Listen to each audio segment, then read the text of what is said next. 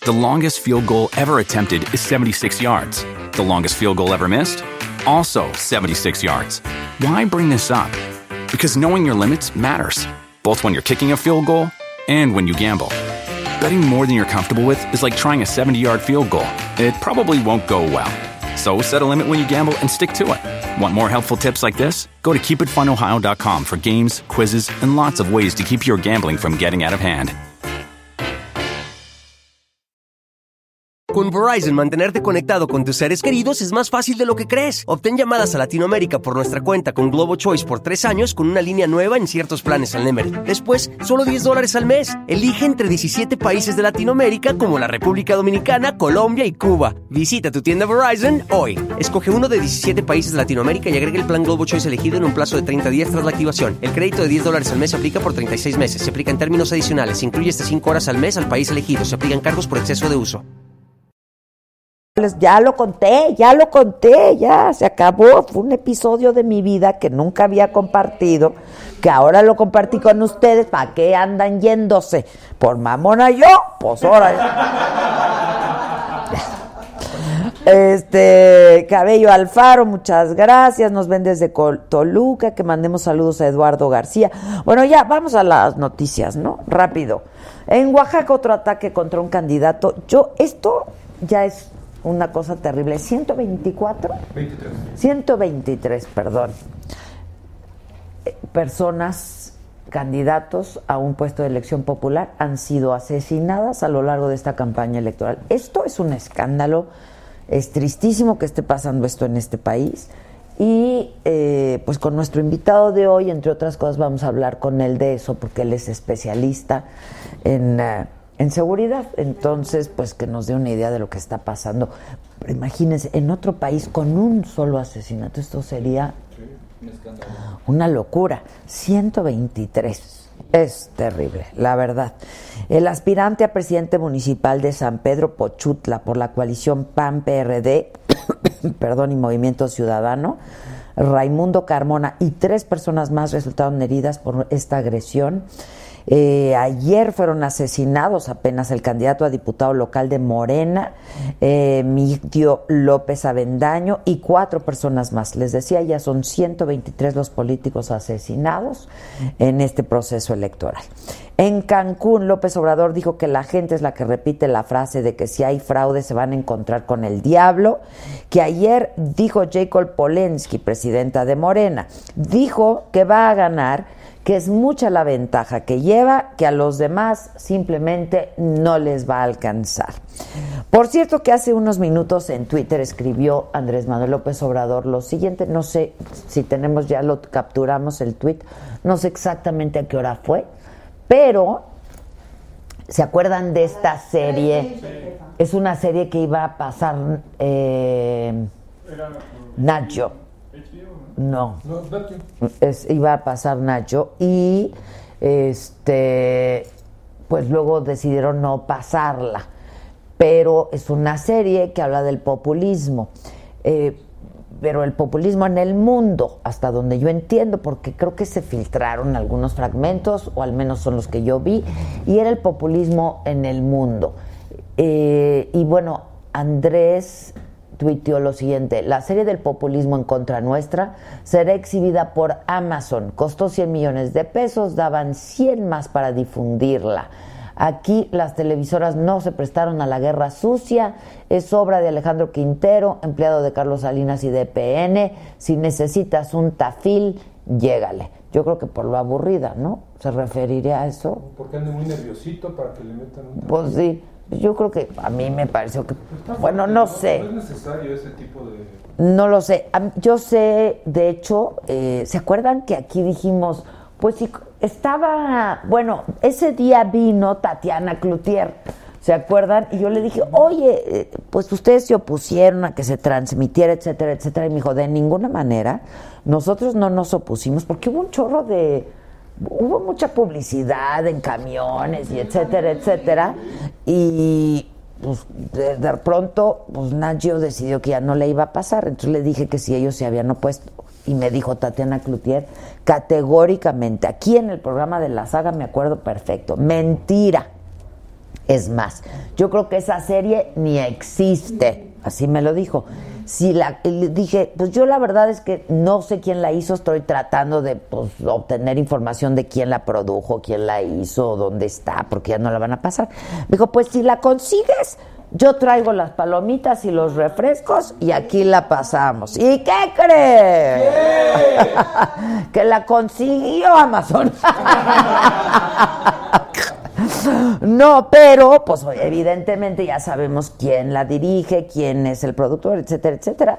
Es un cuate, es un chavo y dice que pues él tenía la inquietud porque ha hecho otras cosas y que fue surgiendo, ¿no? Y entonces habla efectivamente del populismo en el mundo y uno de los capítulos, efectivamente hasta donde entiendo tiene que ver con México, hablan de Andrés Manuel López Obrador de elecciones pasadas. Y bueno, pues ya la tiene Amazon, ya está en Amazon, están todos los capítulos en Amazon. Sería interesante quizá entrevistar a al director, ¿no? De esta serie y que nos diga si efectivamente, pues, costó 100 millones de pesos, si efectivamente él, pues yo no sé de dónde sacaría otros 100 millones, solamente que se los haya dado Salinas y EPN, ¿no? Pero sí es cierto que... Sí, la mafia del poder. En fin, pero ya está, ya la tiene Amazon, ya la pueden, todo mundo la podemos ver, el que esté interesado pues la puede ver ahí en Amazon, están todos los capítulos. Y es por eso que sacó ese tweet Andrés Manuel López Obrador. Luego, José Antonio Meade dijo que la elección no se gana con tigres o con diablos, sino con estructura, activismo, ideas, propuestas, haciendo campaña todos los días. Y Ricardo Anaya, él estuvo en Tamaulipas, ahí se comprometió a recuperar la seguridad de las familias. Policías de la Ciudad de México detuvieron en, insurgentes a dos personas con 20 millones de pesos en efectivo. Están detenidos y están investigando, ¿no? ¿De dónde sacan esas 20 millones de pesos en efectivo? Otra vez llovió fortísimo en el Valle de México. De hecho, yo me tocó un trafical porque les decía que vengo del sur, tuve una junta ahí en el financiero Bloomberg para ver todo esto de las elecciones del próximo domingo. Vamos a estar transmitiendo. De hecho, el financiero va a transmitir desde muy temprano en la mañana. Una servidora va a estar a partir de las 5 de la tarde en esta transmisión especial de las elecciones de la jornada electoral a morir, ¿no? Hasta que tengamos resultados o no. Este y, eh, y en el sitio, por supuesto, en Saga, vamos a estar informando. Anuar va a estar haciendo transmisiones en vivo desde el INE. Este, y vamos a estar dando información todo el tiempo. Así es que síguenos en Saga, información confiable. ¿No? lo más al momento que se pueda, pero sí confiable, ¿no? Yo creo que eso es lo importante, este, porque también yo creo que en redes sociales justo el día de la elección va a estar surgiendo mucha información, muchísima información falsa. Entonces, yo por ejemplo en la junta que tuvimos hoy dije, yo soy de la idea que no nos sigamos excepto por sitios oficiales, ¿no? Y de los, los de los candidatos, de los partidos, este, de los institutos locales, ¿no? Para saber. Exacto. Cuando nos dijo Jacobo que siempre teníamos que verificar toda nuestra información. Exacto, hay que verificar la información. Yo me acuerdo que nunca se me olvidará. Hay cuatro muertos. Tú los viste con tus propios ojos. Yo dije, se está burlando de mí, ¿no? Bueno, si tú los viste con tus propios ojos, son cuatro muertos. Si no, no son cuatro muertos. Entonces, en una elección tan importante como la de este domingo, este, pues vayan en redes sociales a sitios confiables. Ahora sí que a quien más confianza le tengan todos ustedes, eh, infórmense ahí. Este, y bueno, pues nosotros en Saga vamos a estar dando toda la información hasta que esté verificada, pero la vamos a tener. Y una servidora va a estar a las 5 de la tarde con Leonardo Korchenko en esta información, en esta transmisión especial a partir de las 5 de la tarde y por supuesto con colegas, eh, el señor Enrique Quintana, que es el director editorial del diario, el financiero y con muchos otros colegas a lo largo de toda, de toda la jornada, por ahí vamos a andar. Ya saben, 150, 160, 150. No manches, o sea, Josué, no me lo quites. El loco fui yo, el loco fui yo. 150 de Easy, 160 de Sky, 150 de Total Play. Ok, ahí nos puedes ver, es televisión cerrada, es televisión por cable, pero ahí vamos a estar haciendo, como siempre, nuestro mejor esfuerzo y pues nuestro único compromiso que es darle servicio a ustedes. ¿Eh? En el financiero.com. En el financiero.com y en la Saja. Tenemos promo. Bueno, por cierto, mañana. eh, Así ha estado todo. Sofía. tiene lo suyo, ¿eh? Tiene lo suyo. Así estás todo el día con todos los invitados. No me gustan los videos. Oiga. Hasta el del pan ya lo asustó. Y no es del partido, sino Oigan, ya, ya nos están regañando que pague el internet. No, a mí pues, no saben lo que cuesta. ¿eh? Les voy a contar lo que pasó ya fuera de broma. Están arreglando el semáforo y se y hubo un apagón. Es que se perdieron la historia. Bueno, eso ya ni modo. Fue, la suerte, fue el destino. el destino. El que no la escuchó, no la escuchó y no la vio y ya ni modo. Aquí los mantuve muy entretenidos a todos. Pero, no, es que están arreglando. A ver, dale mucha explicación, hijo. Pues fue el semáforo que. Fue el semáforo, me dicen. ¿Por qué se fue el, el semáforo? Se puso rojo. Es que se puso rojo el semáforo. Este. No, es que están arreglando, entonces hubo una baja en la, en la- en la energía eléctrica y pues se cayó todo. Nos dio un bajón. Ya, nos dio un bajón del DC, del DC, del DC, de la chingada. Y ya nos fuimos a donde. a- ahí mismo nos fuimos. Pero estamos de regreso, no es cosa nuestra. Este, que el cacle ya lo enseñé hace un rato. Bueno, pues va a estar entonces con nosotros. Este. Ah, el promo. Perdonen, perdón, perdón. Me distraen, me distraen. Los guapos me distraen. No, este, bueno, les decía hace un rato que hoy me junté con algunos consejeros electorales, hablamos de todas las dudas que todos tenemos a la hora de ir a votar, a votar.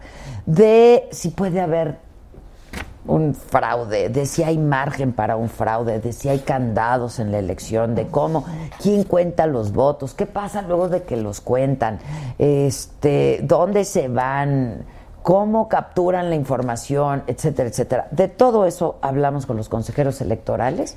Este es un adelanto. Ojalá que mañana me acompañes por si tienes dudas. De verdad lo explicaron muy, muy, muy bien dónde encontrar la casilla que te corresponde. Si no estás cerca de la casilla que te corresponde, dónde va a haber casillas especiales, por qué solamente hay 750 boletas en las casillas especiales para presidente. En fin, todo esto mañana, nueve y media de la noche, en el financiero Bloomberg, y este es un adelanto. ¿Hay margen para un fraude electoral? Creo que- Categórico. Hemos construido un modelo en el que quién recibe el voto y quién cuenta el voto, los ciudadanos. No es una autoridad con la que tenemos tal desafección. No son ustedes. No es nosotros No ni, son- ningún- no es- ni personal del instituto. Quien cuenta los votos son los ciudadanos. Los cuentan en presencia de todos los ciudadanos que están ahí, en presencia de representantes de partidos políticos, en presencia de representantes de candidaturas independientes, en presencia de observadores electorales que también son ciudadanas y son ciudadanos. Y es esta, este es el modelo que tenemos. Hablamos también, es que Anuar es la primera vez que va a votar en su vida, pero porque estaba trabajando. No es mi vida, pero tiene 20 años. En, en- en- en- en todos los años profesionales. Este, hablamos de la tinta, en la de la huella digital, hablamos del crayón este, porque a mí, no sé ustedes, ¿no les han llegado miles de, por WhatsApp o por, no, de que, de que hay trampa, de que lleven su plumón, de que no sirve el que te dan, de que se borra? de- Bueno, yo probé el plumón, yo probé el, el lápiz, este, número uno, pero además ahí explican si no quieres votar con ese, con qué otros puedes votar. En fin, todas tus dudas ahí se van a resolver. Interesante esto de la boleta que te daban ya tachada, ¿no? Lo que tú estabas Ah, pues eso es lo de los mapaches, el famoso mapache. Ese es el mapache. El carrusel, el mapache, las urnas embarazadas, pues lo que pasaba en este país. y que afortunadamente pues cada vez hay más candados y eso ya no pasa. Es decir, hay representantes de los partidos, de todos los partidos, casi en el 100% de las 170 y tantas mil casillas que hay. O sea, va a haber representantes de Morena, de Movimiento Ciudadano, de Partido Acción Nacional, eh, del PRD, del PRI, de Nueva Alianza, se me está yendo alguno, de Movimiento Ciudadano, este Encuentro Social, Independiente del Verde, Encuentro del PES, sí, sí, están presentes hasta que los escrutadores todo el tiempo, todo el tiempo están presentes, entonces pues ya, o sea, para un chanchullo así de dimensiones, digo, como les dije yo, puede haber un ¿Eh? Ahorita que los mencionó, mantenemos a un chorro, ¿no? Sí. Pues sí. Pues sí, la verdad. Ahora, este. Como les dije, puede haber un error humano al contar, porque los cuentas físicamente, pero no es una sola persona la que los cuenta. O sea, son y son nuestros propios vecinos. Muchas veces llegas a votar y te encuentras a gente que conoces, a veces no la conoces. A mí también. ¿Tu papá va a estar? Ahí está. A mí también me tocó. Mira, ¿eh? Iba a tocar a mí. Y luego. Pues nunca estoy en mi casa. ya le tocó el domicilio. ¿Qué a Oye, Dani, ¿no has cambiado tu domicilio? bueno, para que entendamos la magnitud de, de, esta elección, hay un millón y medio de nosotros, de personas como nosotros, nuestros vecinos, pues que van a estar trabajando toda la jornada electoral, desde que instalan la casilla hasta que leen toda la información y pues va a tomar tiempo porque acuérdense que es muy grande la elección. En algunos casos, como en el de la Ciudad de México, nos van a dar seis boletas, seis boletas. Entonces, pues tienen que pasar la información de cada uno. Entonces, bueno, pues a las 8 de la noche los medios de comunicación que hagan encuestas de salida ya pueden decir pues cómo resultaron sus encuestas de salida. Las banderas de Adela, perdón mandó un amigo, dicen que te se piratearon tu logo. Es de una candidata en Guerrero. Órale. Ya hasta nos están pirateando. No manches, se piratearon mi logo. Comparte, comparte. Pero cañón. Ahí está. ¿Se alcanza o te acerco el teléfono, compa? ¿Te puedo hacer? Ahí está. Sí, tiene la tipografía. Tiene la tipografía. ¿Y el color? ¿Eh? Ah, disculpen. Una disculpa. Es por el semáforo. Sí, es por el semáforo rojo. No manches. Oigan, muchos WhatsApps, acuérdense que estamos también en WhatsApp y nos puedes mandar un WhatsApp con lo que quieras. ¿Dónde están mis mensajes? Mira un video que me mandaron. Les digo que va a haber una... Mira, morenitas atentan contra simpatizantes de Anaya en bosque. Miren, para saber si todo esto es cierto, a ver si lo podemos verificar. Bueno, verificando verificado. Verificado 2018. 2018, pues todo esto ha hecho una labor, la verdad, buena en ese sentido. Este, para saber si es cierto o no, yo no me atrevo a, yo no me atrevo a decirlo, ¿no? Este, pero me está llegando por muchos lados. No sé si sea cierto o no, a ver si podemos verificarlo, pero en fin. Este, ¿dónde está? Ah, ¿Dónde está? Aquí están sus mensajes. Déjenme leer los mensajes de WhatsApp. Adela, saludos desde Acapulco. Vente para acá atentamente, Ulises Bello. Miren, ya que nada más que pase la elección, ya que tengamos certezas y certidumbres, a ver qué va a pasar. Este, pues ya vamos, nos vamos unos días. Saludos desde Guadalajara a Jair Alvarado. Díganle que me lea en vivo la. No, hombre, muchas gracias. No sean culéis, producción. ¿Ya ven? Adela, mucho te agradecemos tu espacio para, por darle oportunidad de réplica a Laida. Miren, pues nosotros estamos en eso, ¿no? La verdad sí me molesté porque mm, la revista, etcétera, es la de Marco Levario, ¿no? Sí. Sacó un reportaje, ¿dónde está el Isaac? Él me, él me mandó el artículo. Este, en donde dicen que aquí vino a despotricar Laida Sansores en contra de Denise Merkel y de Televisa y que yo las, lo- lo- no solamente no defendí a Denise ni a Televisa, sino que les eché- eso es absolutamente falso. Le hablé a la reportera y me dijo, bueno, esto es subjetivo. Él, no, no, no, eso no es subjetivo. Si no pasó, no pasó. Y eso no es subjetivo porque yo en varias ocasiones le dije a Laida que era una investigación y que se había hecho. Y que entonces, Ale querido, deja que te pongan el. Ah, ya traes micrófono. Este, entonces, pues que no inventen tampoco, ¿no? Para amarrar navajas. Hola, ¿Cómo ¿cómo estás, estás? mi querido Ali? Muy bien. Te tocó un tráfico endemoniado. horrible, espantoso. Y seguramente el semáforo rojo. No, descompuesto, aquí del- descompuesto. Sí, por eso, de- descompuesto. Ese nos tiró, nos tiró la señal No, hace un rato, pero Sí. ya afortunadamente ya estamos. Muchas ya. gracias, No, bienvenido. Ale. gracias por la invitación. Hace un rato que no te veía. Ahora sí, ¿verdad? ¿Qué quieres? Agua, tomar? agua, estamos. Agua. ¿Me pueden pasar esas notas que tengo por ahí, si son tan amables, y mi iPad? Gracias. ¿Cómo Oye, ¿cómo estás? Muy bien, muy bien. ¿Cómo ves todo? Porque ya estamos. Nosotros Pues ya, no, ya. aquí todo. Muy, muy claro lo que va a pasar el domingo, ¿no? Muy claro. Sí. Sí, yo creo que ya no hay muchas sorpresas, ¿no? La sorpresa es quién queda en segundo lugar. Exacto, que no es cosa menor, yo No, creo. cosa- Ahorita menor. pues están peleando el segundo lugar, pues por la supervivencia casi casi de cada uno de los partidos, Sí, ¿no? y sí. por los congresos, supongo. lo, lo interesante es ver qué pasa después, ¿no? Y ver qué pasa después, exactamente. Oye, eh, es que estaba yo leyendo algunos de tus artículos recientes, ¿no? De tus columnas, tus colaboraciones. Sí.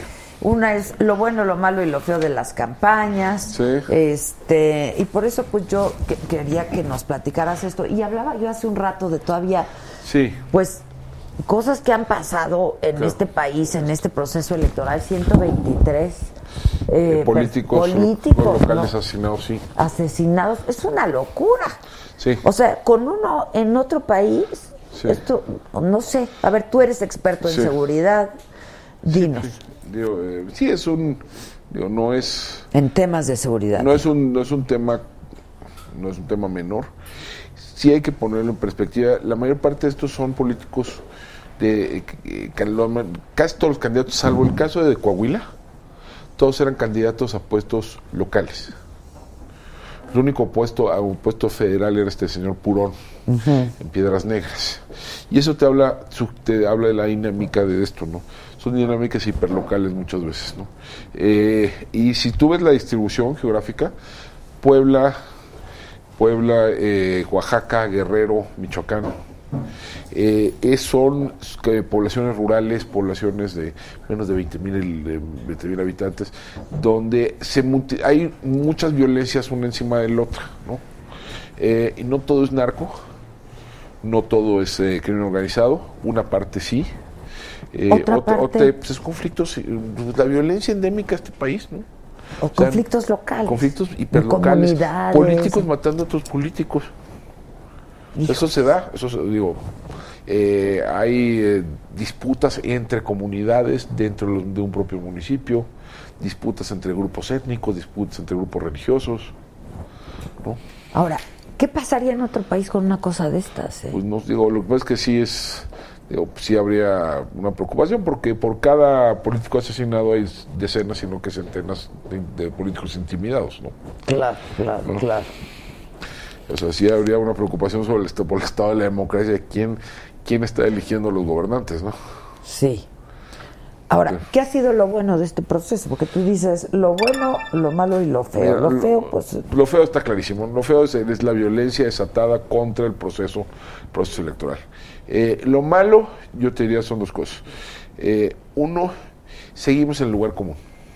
Al hablar del tema de seguridad, seguimos atrapados en... Eh, en, en, la fórmula prehecha, en la frase, en la frase que, eh, que sirve para el meeting, pero no en una reflexión sobre cómo darle, restablecer condiciones de seguridad en el país. Eh, no hay una reflexión de fondo. Eh, todo el mundo dice que quiere profesionalizar las policías, pero es como querer la paz mundial, ¿no? Ajá, ajá. Todo, todo, el mundo lo quiere, todo el mundo quiere eso, pero no te dicen cómo. Eh, todo el mundo quiere, quiere una fiscalía que sirva, bueno, sí, pero eso cuesta, ¿no? O sea, eso tiene una serie de implicaciones, ¿no? Eh, ¿Qué implicaciones que luego no se discuten? Ahora, de, de, las propuestas de los candidatos en términos de seguridad, ¿qué? Hubo relativamente poco. Mira, te digo, lo único, las cosas buenas que yo veo. Uno, sí fue tema. Sí fue tema. Sí fue tema. Contrario a lo que uno, lo que, lo, lo que yo preveía a principios de esto, y contrario a lo que fue 2012, ahora sí fue tema. Ajá. Eh, el tema de seguridad sí, sí, sí fue un asunto que en muchos momentos acaparó la, la, la, la atención, ¿no? que fue el centro de la discusión de las campañas. Piensa, por ejemplo, toda esta discusión que hubo en torno a la llamada amnistía, el, el caso de Nestora Salgado, eh, el, la, las policías comunitarias, así fue, sí hubo una discusión en torno a esto. En, y hubo algunos candidatos que sí medio se atrevieron a pensar fuera de la caja, ¿no? O sea, el caso, de, el muy llevado y traído asunto de la amnistía. De la amnistía es lo que te iba a decir, Andrés Manuel López Obrador, sí, pues puso, fuera sí de la caja. sí puso porque- un tema pues fuera de la caja y fueron los parámetros normales. Por lo menos nos obligó a pensar en este, en, el, en, en, eh, en el asunto en, en términos distintos a los que estamos acostumbrados. Yo creo que eso, eso no está mal. Eh, yo creo que faltan muchísimos detalles tener una discusión a fondo sobre el asunto. Eh, le falta, falta mucho contenido al, al, asunto, pero yo creo que por ahí, por ahí pues, podemos tener una conversación nacional eh, interesante. Y el otro tema, donde yo se encuentra, se encuentra algunas cosas interesantes, son, es en lo, las, las eh, contiendas municipales. Mm. sobre todo locales, ¿no? Eh, ha habido varios, tú ves por aquí, por allá, candidatos, un candidatos por aquí, por allá, que tratan de eh, que tratar de construir seguridad, de, por un lado, sin necesidad de policías, ¿no? Eh, me, me pareció interesante. Me, me pareció, por ejemplo, no, por ejemplo, las alcaldías del, en la Ciudad de México, las, ajá, las, ajá, las delegaciones, digo. Eh, digo tiene, hay, va a haber una, hay una situación paradójica y, y, y, interesante, donde la nueva constitución les, les otorga una serie de facultades en materia de seguridad, pero siguen sin tener mando policial. Ajá, ajá, ¿no? Ajá. Tener mando policial. Entonces, sí tienen que, sí van a tener la presión ciudadana, pero no necesariamente tienen el instrumento. Entonces tienen que pensar en algunas maneras, ¿no? Entonces, por ejemplo, tienes aquí el caso de Benito Juárez, donde el candidato del frente está proponiendo crear, retomar un, un modelo que se ha utilizado de manera muy interesante en, en Morelia, que llaman centros de atención a víctimas, ¿no? uh -huh, donde le vas y le facilitas la vida a la víctima, le, facilit, le facilitas la denuncia, le eh, das atención psicológica, le das seguimiento legal al caso, etcétera, le das una serie de servicios que no es, que le haces mucho más fácil que la gente se aproxima a la autoridad, no es el horror que es ir a una agencia del Ministerio Público, por ejemplo, yeah. ¿no? uh -huh, Digo, por lo menos está interesante, tienes eh, en Puebla, tienes una candidata que está proponiendo la creación de lo que llaman eh, casas de paz o centros de paz, que es tomar un modelo que se utilizó en Medellín, ¿no? De crear eh, focos o nodos, nodos en zonas de alta, de alta marginación o de, y de alta incidencia delictiva de alta incidencia delictiva que sirvan como centros comunitarios. ¿no? Eh, en, eh, en, Nuevo León, en, eh, en, San Pedro Garza García, bueno, que es un municipio muy peculiar, ¿no? Claro, muy sí. peculiar, pero, pero por ejemplo están proponiendo reconstituir una policía municipal eh, y se trajeron, se trajo eh, Miguel Treviño, que es uno de los candidatos al candidato independiente, se está, se está trayendo al que creó la, la fuerza civil, o sea, la policía estatal en Nuevo León se lo está trayendo para crearle ah. la policía municipal, ya. ¿no? Entonces, Pero, entonces está cosas como interesantes, ¿no? Okay. Cosas como Pero son aisladas, es decir, para aisladas. el tamaño del problema en Sí. este país, creo que las propuestas Sí, en términos de inseguridad son- fueron son- pobrísimas, ¿no? Porque lo que sí hay es un diagnóstico generalizado de los cuatro candidatos presidenciales, digamos, a nivel federal, Más o menos, de sí. que hay que cambiar la estrategia y que hay que... Sí, no, o sea, déjame poner todo así. En términos, con- si tú ya te metes un poquito más al, al detalle, yo creo que parte, parte de nuestro problema es que no, no nos ponemos de acuerdo sobre las preguntas que hay que hacerse, ¿no? Yo, por ejemplo, veo la campaña de Andrés Manuel y siento que, déjame ver, ahora ellos sí se compraron la, la, la propaganda de, de Calderón, ¿no? De que sí hay, que esto es una guerra. Bueno, bueno, pero cuando Calderón le decía pues era propaganda, es que ellos sí creen que en efecto hay una guerra que puede ser sustituida por algo que se llama paz. Ok. Yo no sé si esa es la manera adecuada de ver el problema. Eh, porque esto lo que tiene, lo que tenemos enfrente es una labor permanente del Estado. ¿no? Sí, Sí, sí, claro. O sea, no, no hay, no hay enemigo que te firme la derrota. No hay enemigo que, con el cual hacer un acuerdo de paz. ¿no? Eh, o, sea, o sea, es una labor en la cual el Estado tiene que ir ganando espacios, ganando terreno, ganando capacidades, ganando confianza de la población. Eh, puede utilizar múltiples caminos en ese, en ese, en ese, múltiples instrumentos, pero no hay fin. Pero es unilateral el Es- asunto, es- o sea, no puede ser bilateral. No, no, mira, déjame ponerte, hay, hay algunos casos, y yo, yo he escrito sobre eso, ha habido algunos, hay casos donde puede haber una negociación con actores criminales, del Estado con actores criminales. Se da en muchos casos, se da en casos individuales, ¿no? El, el caso individual es que eh, en Estados Unidos 95% de todas las sentencias condenatorias son resultado de un acuerdo. O sea, no llegas a juicio. ¿no? Mm. O sea, se declara culpable a cambio de que le rebajes La penas, pe- por la ejemplo. pena, claro. Como lo vemos en las películas, eso, así eso. pasa. Eso es 95% de las sentencias condenatorias. Hay, eh, digamos, y hay testigos protegidos, hay informantes, etcétera. Hay una serie de arreglos que puedes. Esta es la idea es que no se negocia con delincuentes, pero tampoco es cierta. ¿no? Ahora, puedes negociar con un ente colectivo. Pues hay casos, ¿no? Hay casos complicados, complicados todos. eh, En este está muy difícil, porque ¿con, quién, vas a negociar? quién- déjame poner- sí. ¿Quién representa? Y tienes, puede tener, mira, en los casos donde se han hablado, que valdría la pena estudiar, o sea, son al menos dos. Uno es el caso colombiano, pero el caso colombiano que se ha citado en México no es tal vez el correcto, que fue el de Pablo Escobar. Hay uno que es tal vez más aplicable a la realidad mexicana, que es el que se da con los grupos paramilitares en 2003, 2006, que eso ya lo hace Uribe, el presidente Uribe.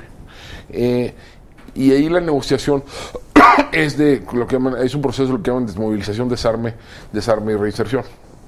donde eh, los a estos grupos le dices, a ver, tú vienes, te desmovilizas, te desarmas, etcétera, y yo te doy una serie de beneficios jurídicos, ¿no? No amnistía, que nunca se, no se llega a la amnistía. Exacto. Es Es, decir, que la amnistía viene de la de, de amnesia, ¿no? Que significa olvidar. O sea, hay- me olvido Aquí que... lo que haces es te voy a dar una serie de beneficios jurídicos a cambio de que me entregues armas, etc. Exacto. Ahora, hay una serie de problemas prácticos ahí bestiales, ¿no? Hubo lo que un expresidente colombiano, Andrés Past- Pastrana, llamó la, la milagrosa multiplicación de los paramilitares. Porque las, las agencias de inteligencia colombianas estimaban que había como 6.000 elementos y curiosamente se movilizaron 30.000. Sí, está cañón. Porque es lo mismo que pasa aquí, ¿no? Es decir, si tú, ofre- tú ofreces... Se tú ofreces, multiplica. Tú ofreces beneficios jurídicos, pues todo el mundo se acoge a ese régimen, ¿no? Entonces, ¿cómo pones filtros? ¿no? ¿A se quién sí, a los quién sí y a quién no? Claro, entonces claro, puede ser, entonces no, no, no, nada más va a ser a pequeños infractores, Qué a los interesante a, los, a esos- a pequeños infractores, aquellos que vendieron pequeñas cantidades de marihuana o produjeron pequeñas cantidades de amapola, eso está muy bien, pero si, si eso se limita, es un número muy reducido. Y además, por razones obvias, o sea, esos no son los violentos. Sí, Esos sí, no sí, son los generadores claro. de violencia. Entonces, eso, eso no, no te, te No da un le efecto. sirve al Eh, Estado. qué bueno que, eh, déjame ponerte, qué bueno que salgan. Qué bueno que hay, hoy hay mujeres que están en la cárcel por ser mulas. Qué bueno que salgan. ¿No? Pero eso no te resuelve el problema. El problema de pro- El, fondo, problema de fondo. Entonces, digo, tenga- yo estoy de acuerdo, tengamos la conversación, tengamos una conversación sobre esto, tengamos la- una conversación informal. El otro caso interesante es El Salvador. En El Salvador se intenta eh, se intentó que el Estado, con la participación de la Iglesia Católica, eh, que generara una tregua entre las dos principales maras, grupos de maras, la MS-13 y la del Barrio 18. eh, en el cual el arreglo es los líderes mareros los pasan de una cárcel de alta seguridad a una cárcel normal, a cambio de que se dejen de matar. Pero eso tiene una serie de problemas pues bastante complicados, ¿no? Uno porque, como me, me dijo uno de los negociadores de esto, pues miren, les podemos decir a los muchachos que no maten, pero no que no extorsionen. Porque eso Ajá, vive, ajá, ¿no? claro, ¿no? claro. Eh, y la fuerte, otra, o sea. esa, el- el- la estructura criminal te queda intacta en ese arreglo, ¿no? Entonces, cualquier pequeña, eh, una, una pequeña eh, incidente te puede escalar. El conflicto que fue lo que acabó sucediendo. También en, El Salvador hubo cambio de gobierno, etcétera, se fueron los funcionarios que arreglaron esto. pues, se acabó colapsando el, el arreglo y acabó mucho peor, ¿no? Eh, ahora, ¿significa que no hay arreglo posible? Pues no, no necesariamente. No necesariamente. Pero sí significa que cualquier arreglo de, este, de esta naturaleza hay que tragar sapos en serio. Pues sí, claro. Eh, o sea, Sí, sí, sí, sí. y hay que hacer ahora sí pacto, literalmente pacto con el diablo, ¿no? Y, y, y aquí sin ahí ¿Tú sale lo limpio, ¿no? recomendarías? Mira, déjame ponerte. Yo creo que exploraría, explorar Digo, alternativas, por- explorar alternativas, sí, explorar alternativas, pero con las, con la, pero sí que partiendo de, de la, de la certeza de que, de que nadie sale limpio de esto, ¿eh? O sea, aquí va, Sí, si se quiere, los arreglos de justicia claro. transicional, de lo que está hablando, por ejemplo, la señora Olga Sánchez Cordero, Ajá, sí, o sí, sea, sí. eh, esos es que son arreglos, básicamente intercambios de justicia por paz o de verdad por paz o, o de, o de verdad, o sea, por, de- de- por justicia. Lo que se está sacrificando, pues de por, por definición es justicia.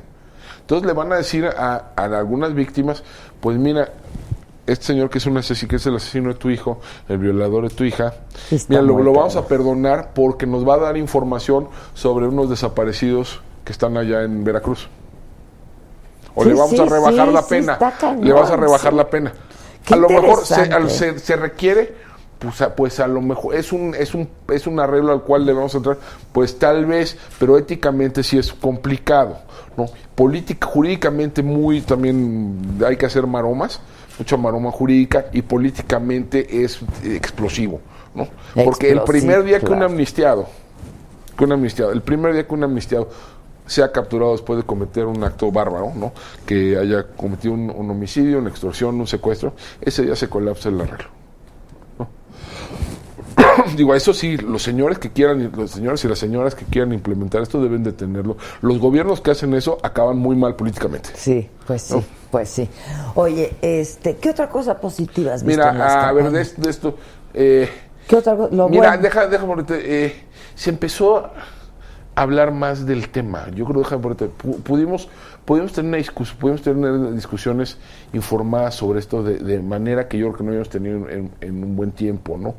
Eh, en todos los equipos se fueron agregando gente, gente que le entiende al tema, que le que sabe de, la- de la- de las complejidades del asunto eh, y yo creo que eso eso es- eso ha sido relativamente enriquecedor. También yo lo veo como positivo eh, eh, que no o sea que no nos hayamos simplemente limitado a a, a la discusión de que se- de, la estrategia en genérico, ¿no? que haya habido una discusión un poquito más de fondo. ¿no? Ya. Eh, pero digo, pero por lo general sí, sí es insatisfactorio, ¿no?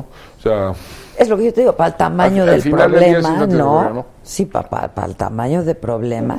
Ahora, este, hemos comentado que, bueno, yo personalmente, y lo he compartido con algunas Sí. personas, eh, digo que ha sido, esta está siendo una campaña donde es- se siente como una calma chicha, ¿no? No, no sé, Sí. o sea, como que hay mucho ruido, pero al mismo tiempo no pasa gran cosa. Por ejemplo, las encuestas pues no, No se han movido, no se han movido, no, se han movido. Lo único que pasa, Andrés, pues ha Amplia- estado subiendo, ampliando su ventaja, ha ampliado su ventaja, este, pero, pero pues no mucho ha pasado tampoco. Alejandro. no, no ha pasado, no ha pasado mucho. Porque digamos, es, yo creo que los, los adversarios de Andrés, de Andrés Manuel equivocaron el mensaje, ¿no? Y se equivocaron de campaña. Pensaron que estaban en 2006. ¿No? ¿Qué? Pues yo no sé, pero les ha salido muy bien. Les- eh, no, a, a los adversarios. Ah, los adversarios. Ah, sí. Yo A entendí que sí, a los claro. Los adversarios pensaron que estaban en 2006. Sí, Y que sí, todavía sí, podían sí. replicar este, la campaña del miedo y, Vene- y Venezuela Porque, y Chávez a y ver, la manga del muerto. Y Andrés ya- sí trae el mismo discurso que en el 2006 pero y los- que en el 2012, pero, lo, los lo que cambió, lo que cambió fue el país. Y cambió el país, ¿no? claro. Entonces, eh, intentar esa misma, esa misma estrategia resultó, resultó fallida, ¿no? Eh, le abandonaron, o sea, abandonaron el espacio ideológico, además, donde, desde donde pudieran, pudieran haber polarizado la, la, opinión. Eh, quisieron competir, particularmente el PAN le quiso competir en un espacio ideológico en el cual no está cómodo, ¿no? Se quiso mover a un centro izquierda medio socialdemócrata, medio, ¿no? Que, donde no encaja bien. Eh, eh, y le, ¿qué se llama? Y Mi traía una losa del tamaño del pípila, ¿no? ¿No? Entonces, Con el partido. digo, podría haber sido la Tú madre. ya hablas en pasado, ¿eh? la- Como la si madre- ya la- fue el 2 de julio. pues digo, podría haber sido la madre Teresa de Calcuta, ¿no? Y de todas maneras hubiera tenido problemas para conectar, ¿no? Sí. Eh, digamos, eso yo creo que sí está clavado. Eh, y ha habido, y digo, y sí ha, digamos, el único que le entendió al Zeitgeist, ¿no? Fue Andrés Manuel, digo, hay que, hay que ser, hay que ser Lo- lo sincero, ha hecho ¿no? muy bien. O sea, él le entendió al, al espíritu del, del- del- de la época, ¿no? Sí, sí, sí, Eh, Los otros, de nuevo, estaban allá en 2006. Eh, digo, ya no... eh, puede, el- los problemas van a venir después, no pueden venir después, pero por mientras sí, Pues aquí hubo una campaña que le entendió y como decía Christopher Domínguez en un artículo reciente, dice, lo demás son dos calvos peleándose un peine, ¿no? Sí, sí, sí. Está, está el cañón. Dos calvos peleándose un peine. Qué bárbaro. Sí. Oye, ahora, eh, ¿eres optimista en cuanto a lo que va a pasar? Eh, Digo, nadie- después, nadie del, después del 2 de julio. Sí, nadie después del tiene 1 de julio. un- una bola de cristal, ni mucho Pues, menos, pues, pero no. con los escenarios, los distintos posibles Digo, yo creo escenarios. que va a ser relativamente tersa, va a ser una transición relativamente tersa. Vamos a ver. Yo creo que el INE va a tener su elección más sencilla desde 2000. Fíjate, y eso que Eh, es la más compleja, porque pero- es grandota, porque Sí, es pero- inédita, porque... Pero, digamos, en términos de la conflictividad posterior, Ya.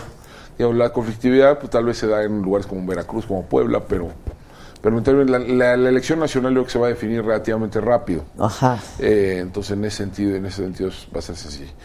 Las transiciones en México nunca son fáciles. No, son muy largas. Cinco meses, ¿no? son muy largas, eh, siempre hay, eh, son unas eh, trituradoras de reputaciones, ¿no? esos periodos, ¿no? Eh, los conflictos son generadores de conflictos dentro del, del propio equipo De de transición. ganador, del propio equipo ganador. La- ya empieza a haber una disputa por el poder ya abiertamente. Hay, empiezan a generarse expectativas sobre el equipo de transición cuando todavía no tiene facultades Exacto. todavía no tienen los instrumentos para cumplir. Entonces sí, eso es, es un periodo muy complicado. Y la situación, pues la situación del país, pues sí está muy delicada, ¿no? O sea, todavía tenemos en, ya tenemos todos los meses, ya estamos, ya estamos en 2.800, 2.900 víctimas de homicidio doloso por mes. Ya estamos pegándole a las 100, estamos pegándole a las 100, 100 víctimas por día. Por. Híjole. Ya estamos a, ya estamos a nada, a nada de 100. Está muy cañón, ¿eh? Eh, para el final del verano, yo creo que vamos a ya estar pegándole a 100. Es, está 100, muy 100 diarias. Entonces, va a heredar, o sea, el nuevo gobierno va a heredar una situación eh, Uy, muy, hijos, complicada, muy dispersa, en, en- si no concentrada territorialmente, eh, en estados eh, donde además no va a tener mucha colaboración. Pues Morena va a tener que 5 o 6 gobernadores, ¿no? Más o menos, ¿no? Más Sí. menos, más menos. Más menos. Son o ocho sea, gobernadores, ocho gubernaturas las Nueve, que ¿no? están- Nueve. nueve con el DF, ¿no? Este, Entonces, sí, ponle, ponle tú que Morena cae con 5 o 6. Eh, no va a obtener mucha colaboración de muchos de estos gobernadores. Eh, no los, go- los recursos federales son limitados. Eh, el problema está muy disperso en el territorio. En 2015 solo cuatro entidades federativas tuvieron más de mil víctimas. En 2017 fueron 13. Este año al ritmo que vamos van a ser 15. sí, no, no. Entonces, no, no. tienes este año el campeón del homicidio es Guanajuato. No me digas. El, el- el- está, la entidad federativa que tiene más homicidios en términos absolutos es, Es Guanajuato. Guanajuato. Trae, está superando. Que va a cambiar de- de, de gobernador. de Está- gobernador, está, superando. Ha superado el Estado de México a Guerrero. Eh, no me digas. Entonces, Fíjate. ahí ahí es, digamos, son, y ahí que es, pues, es guachicoleo, es robo de trenes, es mucho. Ajá, ajá, no necesariamente entonces, a ver, Baja Cali- narco. Tijuana es está- crimen organizado, Sí. pero Cri- no es Y narco. no es la corrupción, como dice alguien. Y no es la corrupción, es Tiju- ese- Tijuana está ardiendo. Tijuana. Tijuana está ardiendo, Es- está ardiendo de nuevo. Eh, la Riviera Maya, La Riviera Maya, nosotros o sea, acabamos de estar por ahí. Los Cabos. Los Cabos Los también. Cabos. los también eh, se, se empezó a deteriorar. Digo, la- las zonas que conocemos de Reynosa, Reynosa y la frontera chica de Tijuana, de Tamaulipas. Entonces, digamos, está mu- en muchos lugares esto. ¿no? Además, Michoacán, además de los ya clásicos, Michoacán, etcétera, y los otros nuevos, ¿no? Puebla, el, corredor Puebla-Veracruz, está, está que arde, ¿no? Híjole. Entonces, sí. Y de eso no se ha hablado mucho, o No, sea, es- así no es- de manera tan puntual. O sea, entonces eso sí va a ser un problema, va a ser un- va a recibir muy una el nuevo gobierno va a recibir una situación muy complicada y con relativamente pocos recursos. de la que de la que tú crees que los candidatos no están al no no Al 100% no, No. eh. yo creo que hasta que se hasta que les digan, vayan y les digan, vénganse usted a, ahora sí señor presidente Equipo electo, claro. presidente electo y presidente, señores, vénganse aquí a una reunión de gabinete. y así está la cosa, La así es una radiografía. Y ahora sí que se junten con el alto mando militar, que se junten con el CISEN, etcétera. Ahora que sí. son de seguridad nacional, Entonces ¿no? ahora sí ya le van a, entonces ya van a, van a empezar a aquilatar el tamaño del, Del problema. El tamaño del problema. Y además que les va a venir encima rapidísimo. En durante algunos meses podrán echarle la culpa al gobierno anterior. Sí, ya pero en algún punto de 2019 es la guerra de Andrés Manuel. Sí, ya. Como pasó los- son ahorita, los como muertos- pasó en esta son los muertos de de López André- Obrador. de- claro, son los como pasó los muertos de, De Peña, Peña. los muertos de Calderón. Sí, ya, eso va a pasar. Sí, sí, sí, sí. En algún sí. punto. Inevitable con quien llegue. Pues sí. Así Sí, es. Pues sí, o sea, se va a encontrar con algo que te rebasa, ¿no? Sí, te pues sí. rebasa.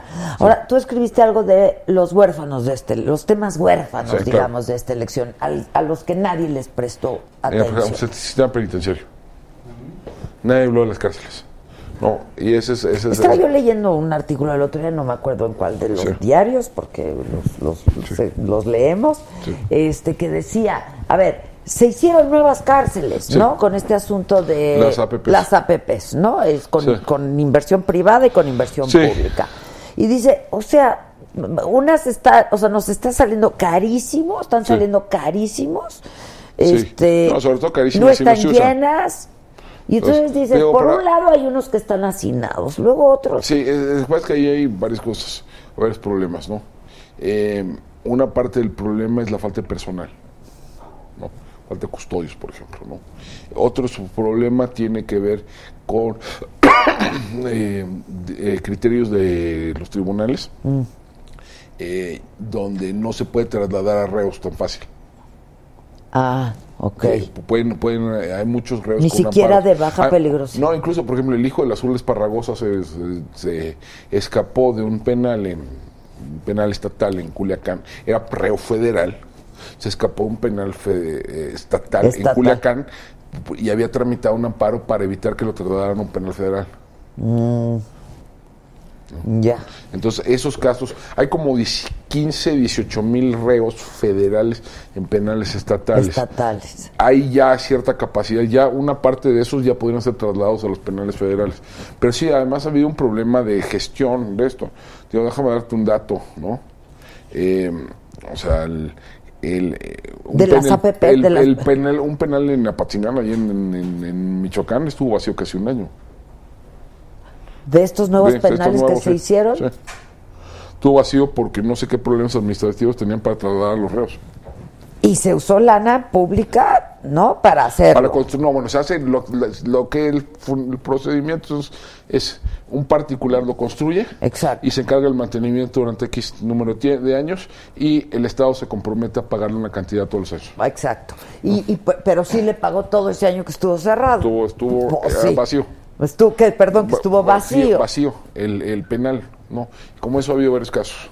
Ah, es un problema de gestión, ¿no? Ya. De- Sí, sí, sí. de sí, gestión sí. administrativa, ¿no? Que no, La gestión en estas APPs son de, lo, son de los O sea, sí, de pero los a ver, los particulares administran el penal, pero mandar, llevar los reos, o sea, sí, el control eso, pues, de los esa reos. es la autoridad. pues es la autoridad. Claro, ¿No? claro, claro, claro. No, pero darle, o sea, ¿qué hacen? Es pues darle la, hacen la comida y cosas así, Ajá, ajá, la ajá. lavandería, cosas Claro, así, pero claro, digamos, nada más. Pero controlar a los reos, pues es la autoridad. Pero entonces. ¿quién los pone allí? Pues la autoridad, ¿no? Y entonces un problema es la falta de custodios. Uno es problema de custodio, falta de muchas de las plazas, de las- se las llevaron de los penales, las plazas altas, relativamente altas, se llevaron de los penales al, al- los- al- al órgano central. Ah, qué interesante está todo esto, ¿eh? Eh, sí, no, Pero eso, es, yo eso, sí es, creo eso es un temota que no, no, se, no se atendió. No se atendió. No. ¿Qué otro dirías? Eh, política de drogas casi no se habló, se habló, digamos, en el margen, ¿no? Eh, todos te hablaron, no, pues, lo de siempre, ¿no? Estamos abiertos al debate, ¿no? sí, sí, sí, sí, sí, puros lugares Ah, comunes, estamos, ¿no? estamos abiertos al debate eh, y, y- ¿cómo No se le entró, No, no se le entró. exacto. No se le entró. Hubo algunas sugerencias la, del lado de la campaña de Andrés Manuel, hubo sugerencias de eh, entrarle a la legalización de la amapola, la producción de la amapola para fines medicinales, pero digamos, no hubo más Solo que para fines Claro, medicinales, sí, sí, sí. no, para fines medicinales. Sí. Pero hubo para... um, hubo algunas, algunas sugerencias en ese sentido.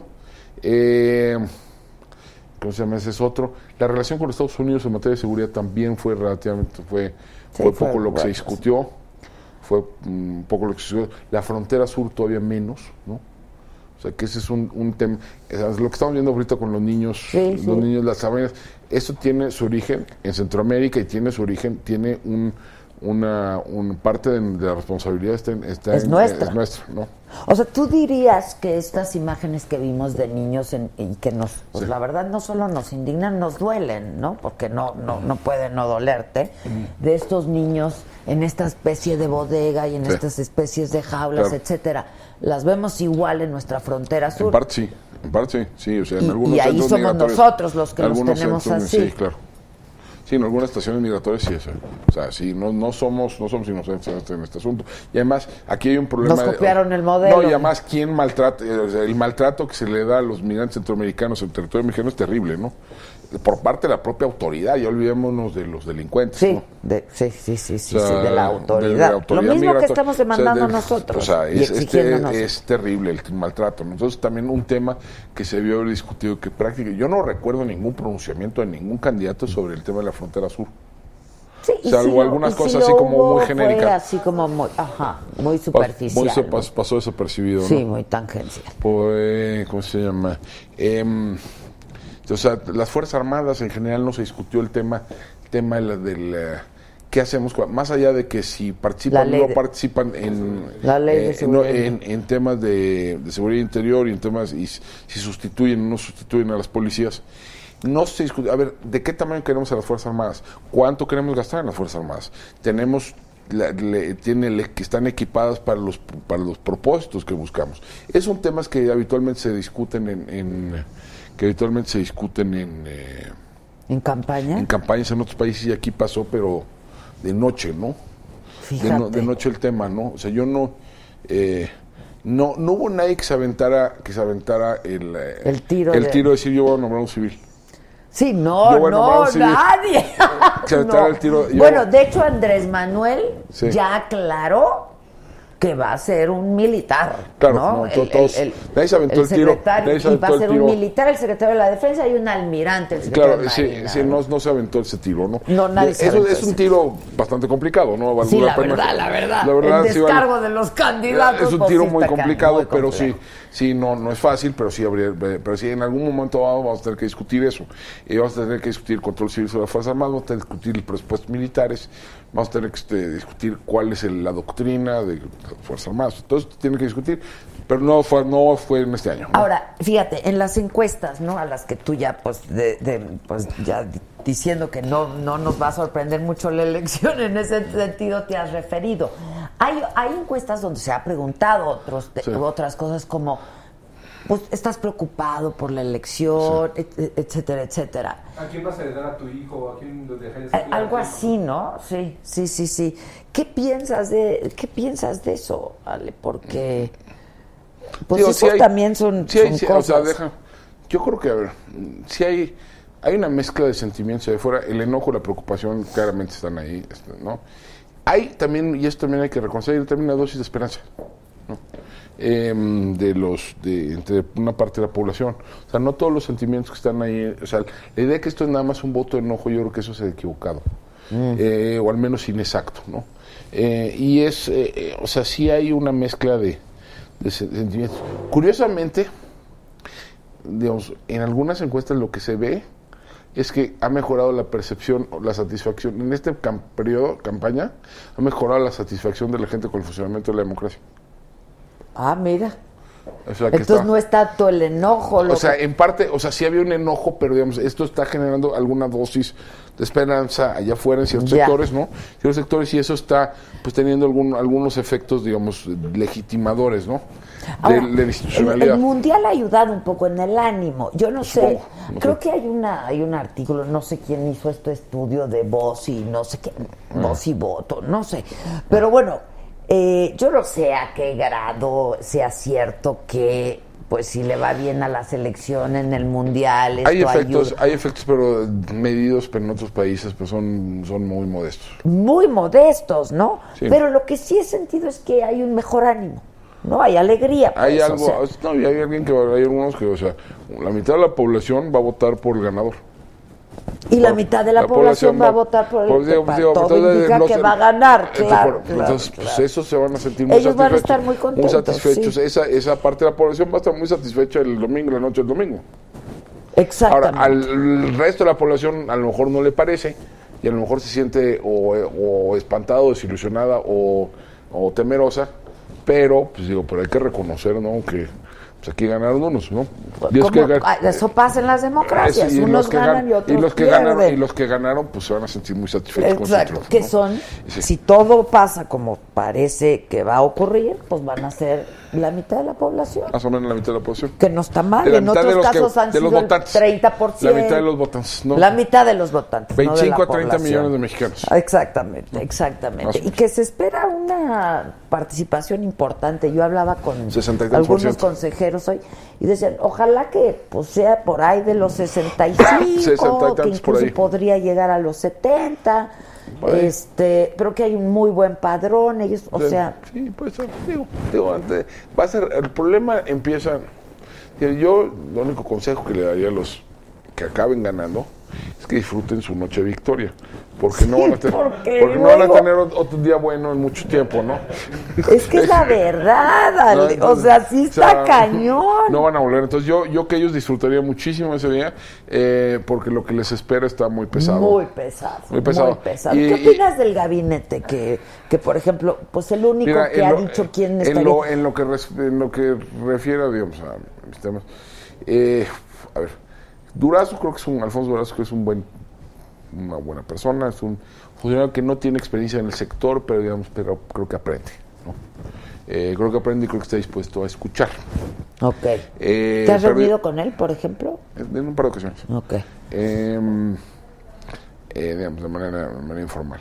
Eh, eh, digo, es- creo que digo, ha tenido. Digo, tiene- Esteban tiene- Moctezuma en Este, educación. Sí, sí, no, este, digo, Olga eh, Sánchez Cordero. Olga Sánchez Cordero, creo que. Digo, no sé si calibra bien el tamaño del portafolio que le caería.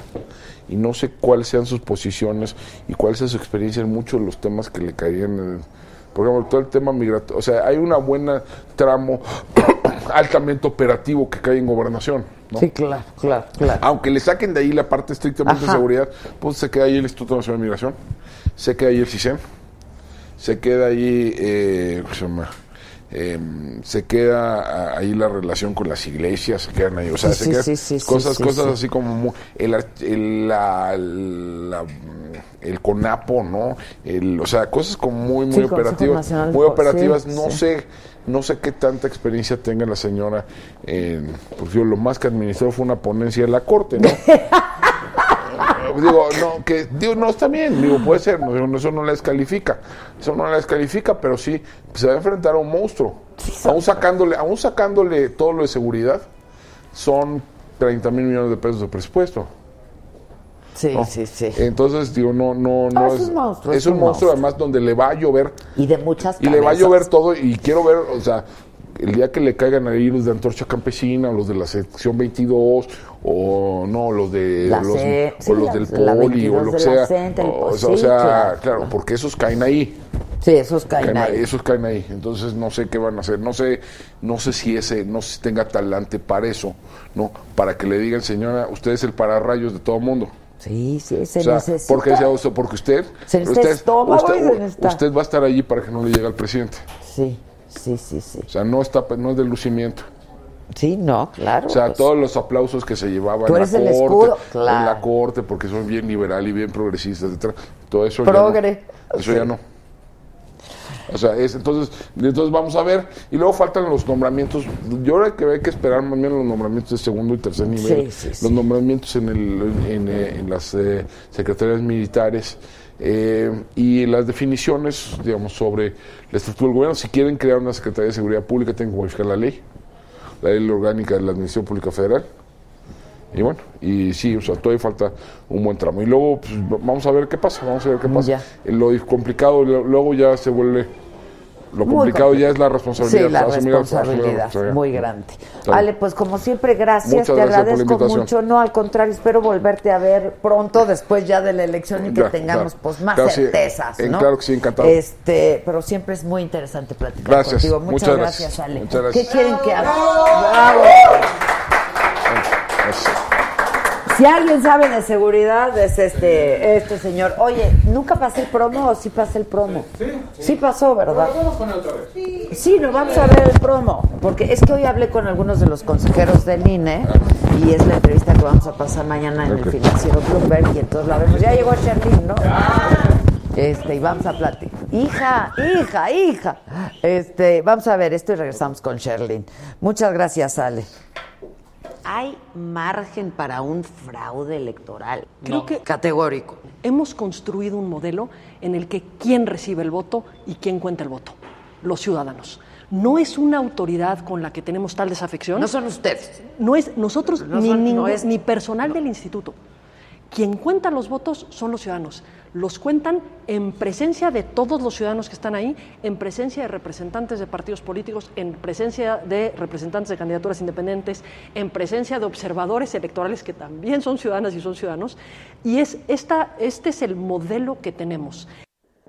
Bueno, ¿qué? ¡Qué guapa! Sí, qué guapa.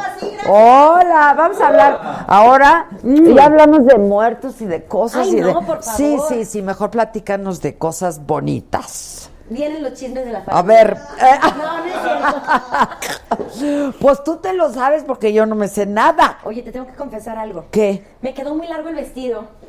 Ah, no, traigan unos. vengo pinchada por todos lados, ¿ves? Ah, mira, pues puse sí. alfileres, Oye, pero qué traigo unos- bonito está, ¿eh? Pues es sí. que te queda grande por todos por lados. todos lados. ¿Bajaste de peso o te quedó grande el vestido? Me punto? quedó grande la yegua. Ah. Ándale, ándale, regálenos algo.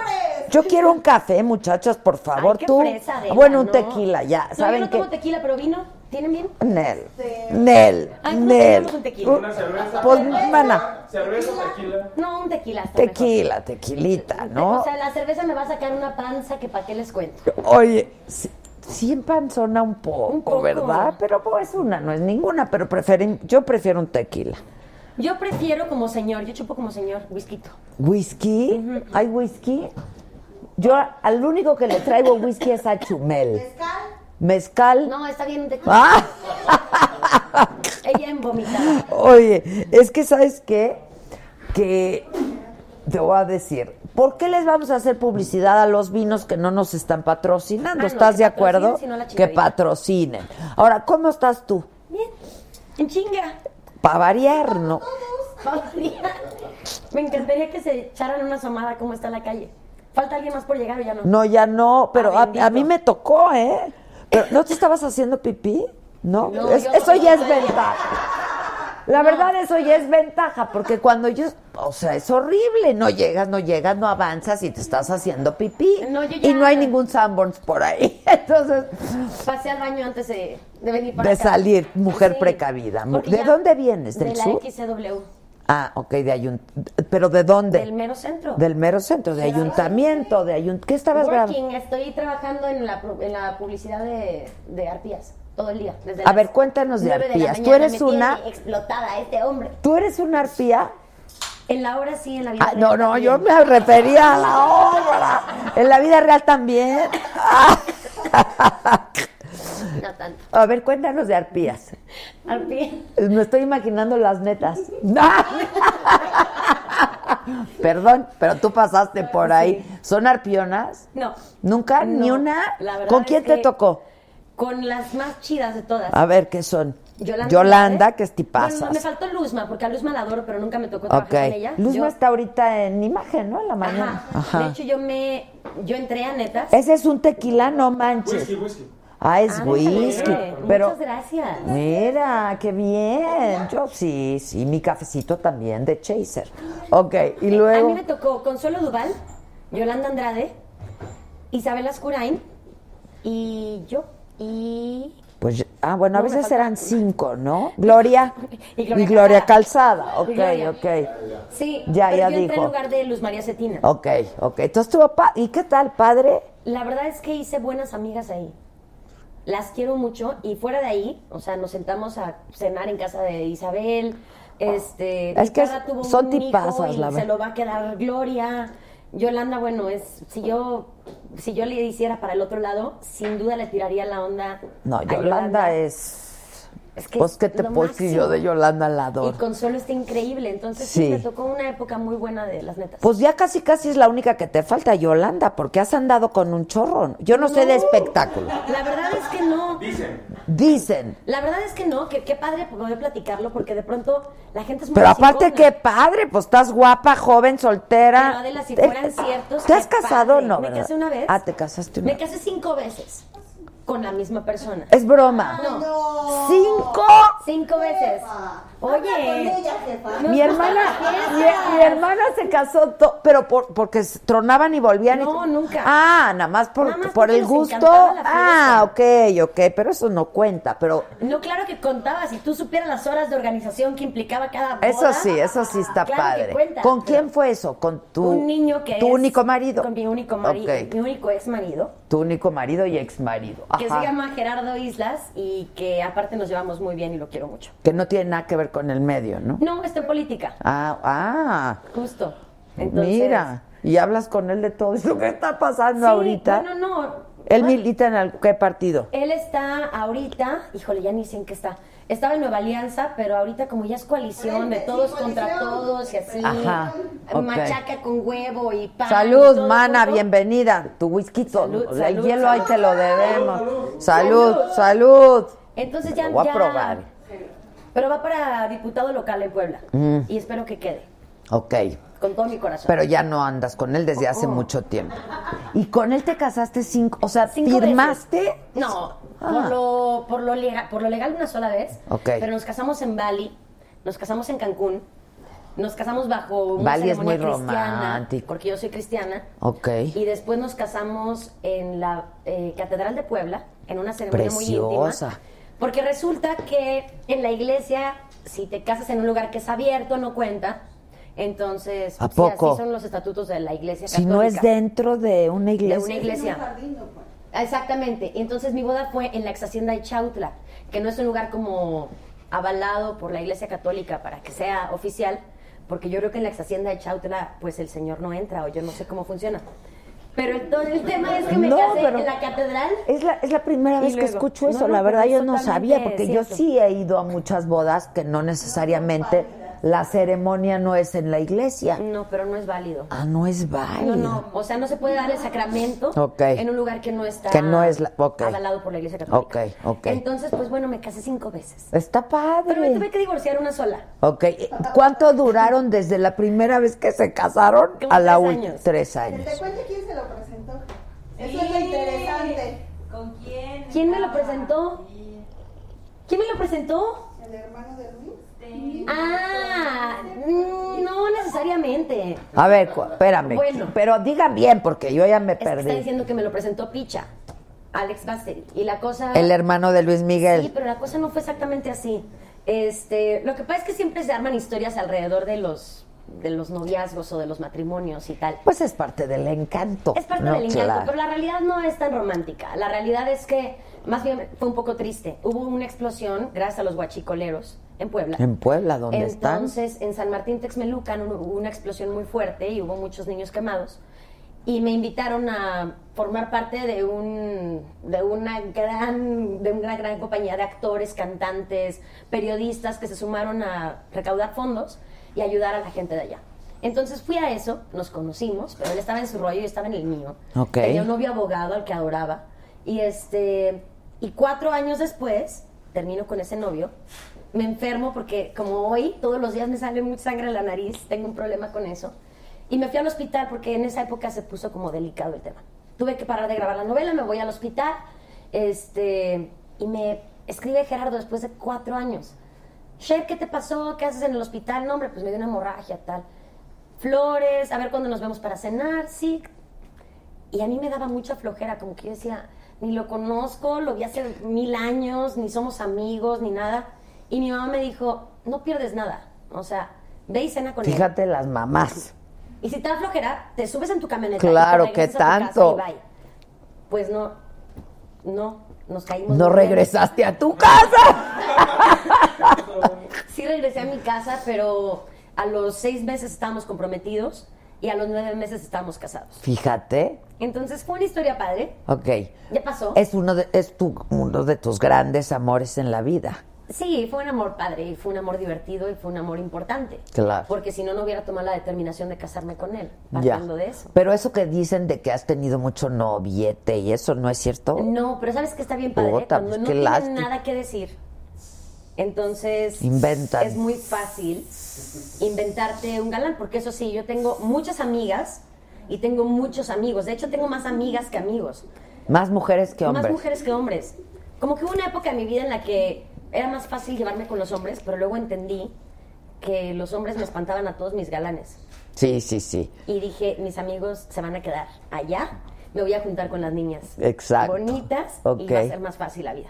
Y sí, y soy de relaciones muy largas. O sea, he tenido novios de tres años, de cuatro años, pero de todos los que me plantan por ahí, híjole, creo que si acaso uno o dos ¿Ahora tienes son pareja reales. o no? estoy soltera. Ahora, lo que sí supe, pero pues ya me corriges, y porque trabajé con él ahí al mismo tiempo, fue que anduviste un buen rato con Paco Sea, ¿no? Sí, un buen rato. Colega mío. Ajá. Un buen, buen rato. ¿Y qué tal?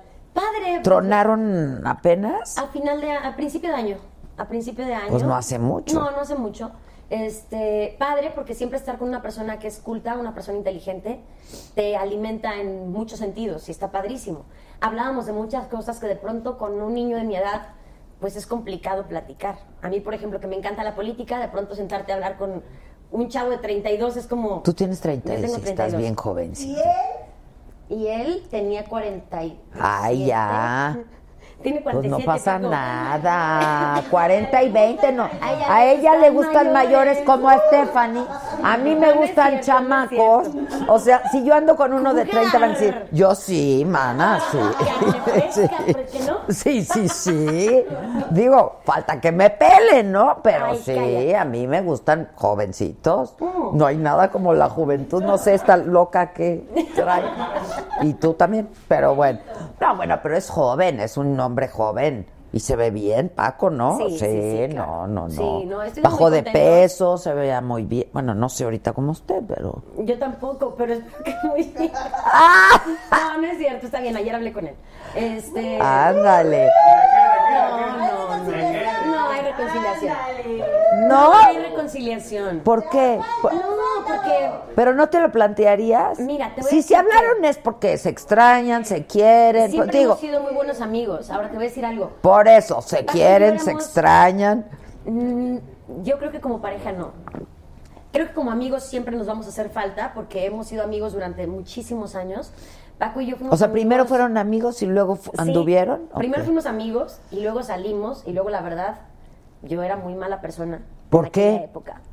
Porque como que lo veía y decía, sí está padrísimo y me encanta y todo, pero qué cosa tan complicada que sea tan grande. Tiene sus hijos. divorcios. Ay, no. Alguien de mi edad que esté en mi mismo rollo. Y lo sabe, por eso lo puedo Bueno, decir pero aquí. eso no te hace mala gente, te hace una gente sensata.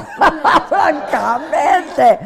Oye, a los 30 años meterte en un rollo de un hombre que, olvídate de los divorcios anteriores, tiene hijos, ¿no? Sí, dos. Dos hijos. encanto, ¿Del mismo matrimonio muñecas, o sí. uno? Ok. Son hermanas. Pues es, no es fácil, ¿eh? Las niñas son lo más padre de la relación con Paco. Lo- sea, pero quién sabe si ellas pensarían lo mismo. Es sí. difícil, las niñas se dan mucho al papá. Ellas no, son unas niñas muy maduras, muy inteligentes y de esas niñas que de verdad desean tanto la felicidad del papá que mientras lo vean contento todo está perfecto. Desmiente esas revistas. Estoy desmintiendo justo eso porque, Ah, porque, ¿qué es muy decían? fácil y de pronto meter a niñas que yo, o sea, la verdad ayer que platicaba con Paco le preguntaba por una de ellas y así y le decía, deseo que tú estés muy bien, pero deseo que las niñas estén bien, ¿sabes? Porque porque las niñas son una parte muy entrañable de mi vida, porque las conozco desde que son unas escuinclas mocosas y ahora las veo hechas unas señoritas y me da mucho gusto, pero al final es como de las eternas sobrinas que quieres que crezcan bien y que quieres que estén felices, sin importar si el papá sigue siendo parte de tu vida o no. Sí, claro. Las niñas van a ser es parte de mi vida independiente, ¿eh? Son afectos independientes. Y entonces, ¿por qué no replantearme la parte de volver? Porque yo creo que ya he sido reincidente muchas veces. Yo soy la típica que ¿Con siempre vuelve él con el o con exnovio. todos? Eres reincidente. La verdad es que siempre soy de la idea de que más vale bueno por conocido que malo por conocer. Y después de algunos años, sí soy la típica que vuelve con el exnovio, la típica. Y fue la historia con Paco. Salimos Ok. alguna vez, no funcionó, salimos otra vez, no funcionó. Y esta última vez salimos y me puso un anillo de compromiso en la mano. Ah, Y un entonces. anillo y todo. Sí. Sí, estuvo padre. O sea, la verdad es que fue una historia muy bonita y nos la pasamos muy bien. Pero. Pero yo creo que estamos en canales diferentes. Y, Por sus momentos distintos. Mm, O sea, el que hablaron, uno por sabe ejemplo. qué puede dar, tú, que- tú querrías tener hijos. Yo quiero tener Ok, hijos. ¿y él? Él dice que también. Ah, bueno, es que eso es una cosa que yo creo que es bastante importante. Totalmente ¿no? importante y que a todas las niñas les digo, tienen que ponerse pilas porque ya no estamos en la edad de vamos viendo en el camino qué sucede. No. Ay, si bueno, tenemos una comunicación tan directa, está padrísimo poder decirle, a ver, ¿tú para dónde vas? ¿Qué Ah, sueños eso sí, tienes? claro, claro, claro. ¿Te quieres casar? ¿No? ¿Te quieres arrejuntar? ¿Quieres tener hijos? ¿Quieres adoptar? Porque yo sí quiero, claro. O sea, ¿no? ¿Cómo va? Y punto. Yo sí creo que ya no estamos en una edad en la de Sí, que no, estemos de divagando. Yo 20 creo que, sí. que tenga que ser Y sobre todo y si andas con un hombre mayor que tú, sobre todo si ya es un hombre que tiene hijos, pues tú tienes que saber si él quiere tener más hijos, por si tú sí quieres, ¿no? Sí, creo que creo que ese no era un problema. O ese no era importante. No, pero creo que de pronto like, ¿Qué? Total loca. Nada, pero creo que creo que en algún momento de la vida los caminos se van yendo para lugares distintos y tú sabes qué puedes dar como ser humano y a qué te puedes comprometer. Y si la parte de enfrente no se puede comprometer a lo mismo, Sí, claro. mi rey, claro, qué claro. padre, estuvo increíble, la pasamos padrísimo, pero tú en tu notillo en mis novelas y Y eso es un poco lo que pasó. No hubo. pues Yo no- estoy en una etapa, Adela, he trabajado en, por muchos años mi parte espiritual, mi parte como ser humano, mi parte eh, con una life coach, mi parte en libros, o sea, le dedico tiempo a eso. Me preocupa ser una persona más bonita cada vez y no estar más bonita porque eso se te va Sí, acabando o todo sea el tiempo. Yo, yo decía el otro día que te ves en el espejo y te gustas. Y evidentemente no me refiero. A las carnes. me, me explico, o Claro. sea, sino a que te gusta lo que has hecho de ti. No, y que- te asumes como mujer y te asumes como mujer chingona de verte y decir, sí, ya estoy, ya tengo líneas, ya igual las boobies no están donde estaban cuando tenía Ay, 20 y cállate, tantos. niña, No, ya, la please. neta, o sea- ¿Sabes qué? ¡Porfa! No, no, la verdad es que sí. No manches, yo soy más grande que Paco sea. ¡Ay, Dios santo! ¡Fuertes declaraciones! Fuertes declaraciones. Pero Salud. está padrísimo sentirte contento de tu piel. Sí, pero eres una chamaca, no tienes ninguna línea, estás en la plenitud. Estoy en un momento muy bueno. ¿De qué me habla esta escuincla? Estoy en un momento muy bueno, pero, pero también tengo muy presente, Adela, el tema de la muerte. Muy, muy presente. ¿Por qué? Porque, porque lo he vivido de cerca, porque me ha tocado em, con personas muy queridas. Y entonces cuando asumes la muerte no como una cosa a la que hay que temerle, sino como una parte a la que hay que asumir y punto, disfrutas mucho más cada día. Y entonces cada trayecto, en lugar de que diga, putísima madre, el tráfico está horrible. Vengo cantando reggaetón y muriéndome de risa y disfrutando y mi perra y esto y tal y haciendo vínculos, porque de eso se trata estar aquí. Y a eso me he dedicado los últimos años de mi vida, independientemente de mi trabajo profesional que me encanta y me apasiona muchísimo, pero me apasiona más el vínculo que hago con la gente. Ok. Entonces, Con los tuyos. con los míos, con la gente que me sigue, Ah, ok. Con mi sobrino. Bueno, para empezar con mi núcleo Tus am- afectos, amoroso, que son mi familia, que tengo unos papás espectaculares que tienen 34 años de casa. No es cierto. Tienen 43 años de casados mis papás. Mi hermana. La edad de Paco C. Síganle, culera, síganle. No, a mí no, a mí sí que no me aplauden, ¿verdad? Bueno, el tema es que de unos años para acá, yo les pongo un hashtag siempre a las niñas, a la gente que me sigue, y es mi vida bonita, porque creo, Adela, que cada momento que tenemos, a lo mejor puede sonar super cursi y super kitsch, pero me parece que cada momento que tenemos, si nos concentramos en las cosas lindas que hay, te das cuenta de la maravilla que es estar vivo, del milagro maravilloso que es abrir los ojos cada día, y que si vas concentrado en lo malo, vas a encontrar un chingo de malo. Siempre hay mal. Pero si te enfocas en lo bonito, si te enfocas en cómo le orillan los ojos a alguien de tu equipo, de alguien que te abrazó un segundo más de lo normal, de alguien que te agarró la mano, de alguien que confía en ti, entonces la vida cobra como un sentido totalmente diferente. Yo sí siento que cuando les pongo mi vida bonita, es que estoy viviendo una época en la que todo me parece muy espectacular. Pero ¿en qué no empata esto? Digo, me refiero a Paco porque hasta donde entiendo, pues es tu más reciente relación. Ajá. Me dices que terminaste en enero de este año. Este, Seis meses, que es un mundo de tiempo. Pueden pasar muchas cosas en seis meses. Pero no, no, no. Y muchos, Muchas. muchos, muchos hombres. Pero no, no, no. Pero, Ahorita no. Pero en fin, por ser, digamos, tu más reciente relación importante, ¿no? Ajá. Entonces, me refiero, y entonces no empata con lo que él quiere en este momento, ¿sienten? Creo que tenemos qué? personalidades diferentes. También un poco por lo que mm, A lo que se por dedica lo que Paco cada se dedica, que todo el tiempo es muertos, secuestrados, este, políticos, eh, robo, el, o sea, todo su, en su entorno por el tema laboral se vuelve denso. Es muy oscuro. Y me imagino, no sé, tú lo sabrás mejor porque has estado mucho tiempo de ese lado, que se vuelve complicado sacarte de encima toda esa carga energética que, que adquiriste a lo largo de todo tu noti, del radio, de tal. Entonces, por ahí, de empe- para empezar, tenemos el, el primer encontronazo, ¿no? En-. En, un tema de personalidad.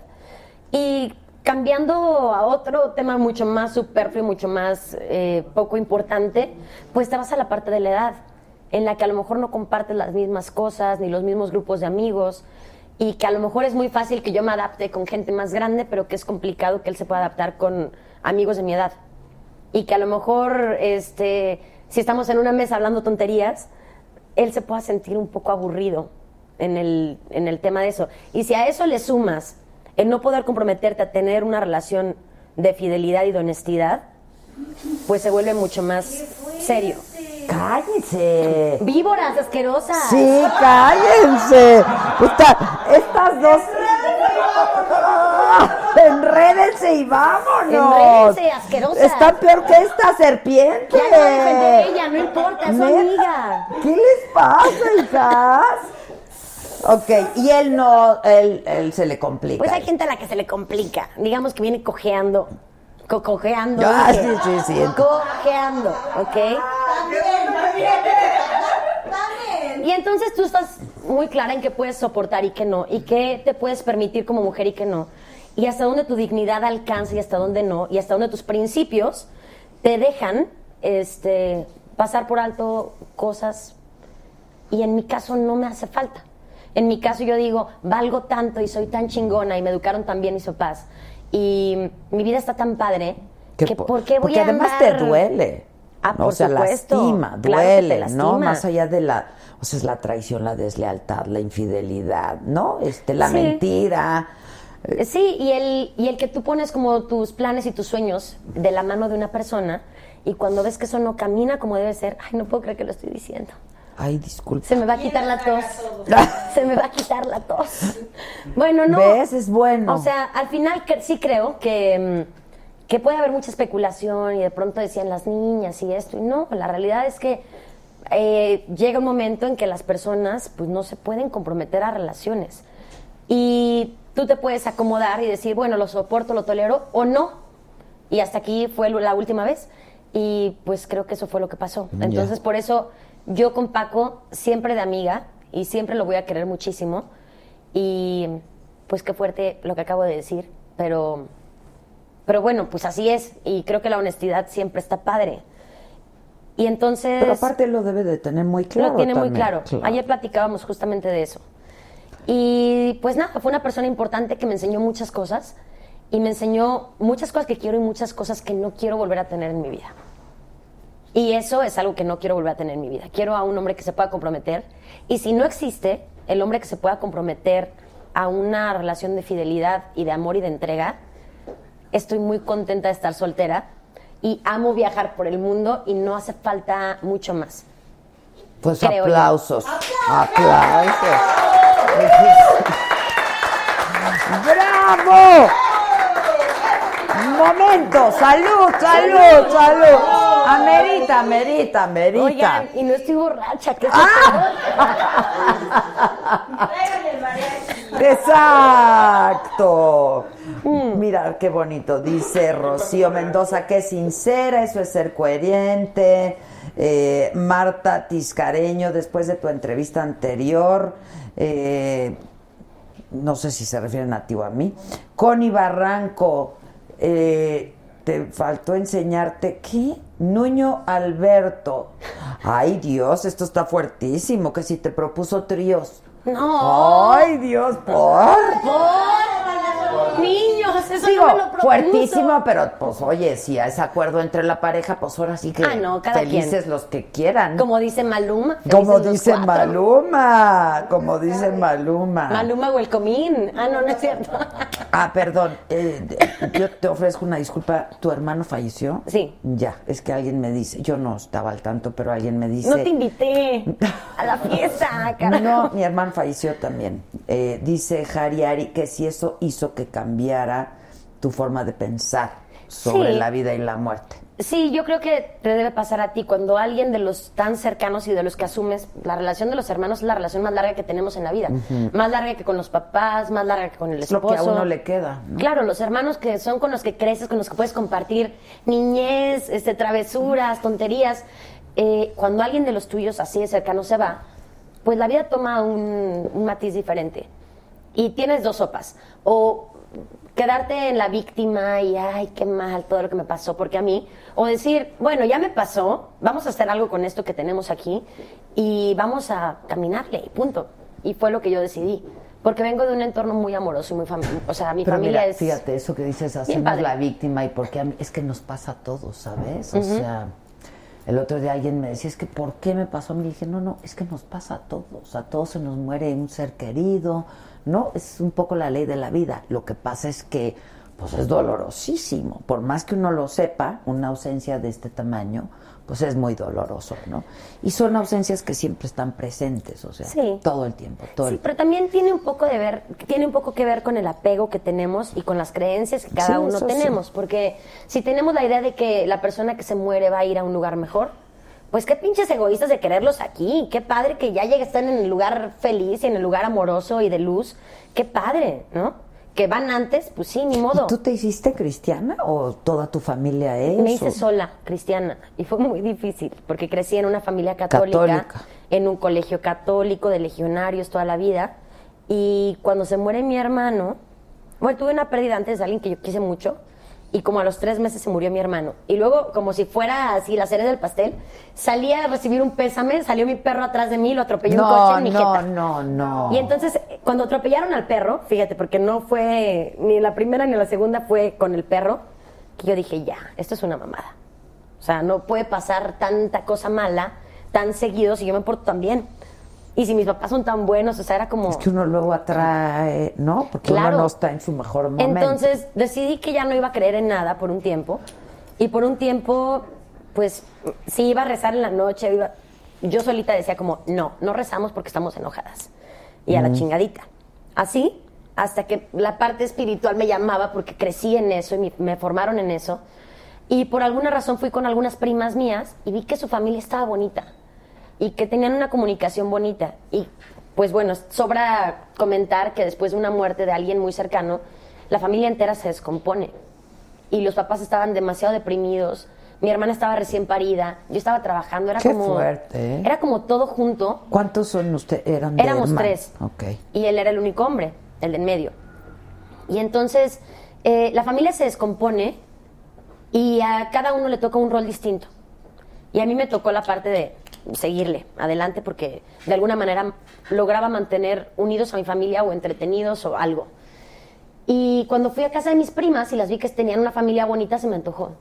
Y les dije, ¿qué hacen? O sea, van con psicólogo, psiquiatra, ¿qué hacen? Me dijeron, somos cristianas. Dije, pues quiero. O sea, lo que tengan de eso quiero. Y me llevaron a la congregación. Y parecía que todo lo que decían ahí, pues me hacía sentido. Y a mí siempre me habían caído gordos los cristianos.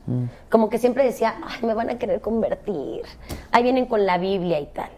Y cuando Eso pasa descubrí en todas lo que las era, religiones, en realidad. cuando descubrí lo que era, me gustó, me hizo sentido. Y no soy una cristiana que va por la vida a biblazos queriéndote convertir, jamás en la vida. Pero creo que tengo una relación en paz. Y, y al final creo que esa es la mejor religión, ¿no? Cualquiera que te haga sentir en paz, porque al final Dios es el mismo. ¿Y hace cuánto es de eso? Como ocho años. ¿Y de qué muere tu hermano? Se O sea, suicidó. no me digas. Sí, fue muy, muy duro. Entonces, de pronto, es muy divertido, Adela, ver ¿Más cómo- joven que tú? No, más grande. Tenía 30 años. Yo tenía 23. Ok.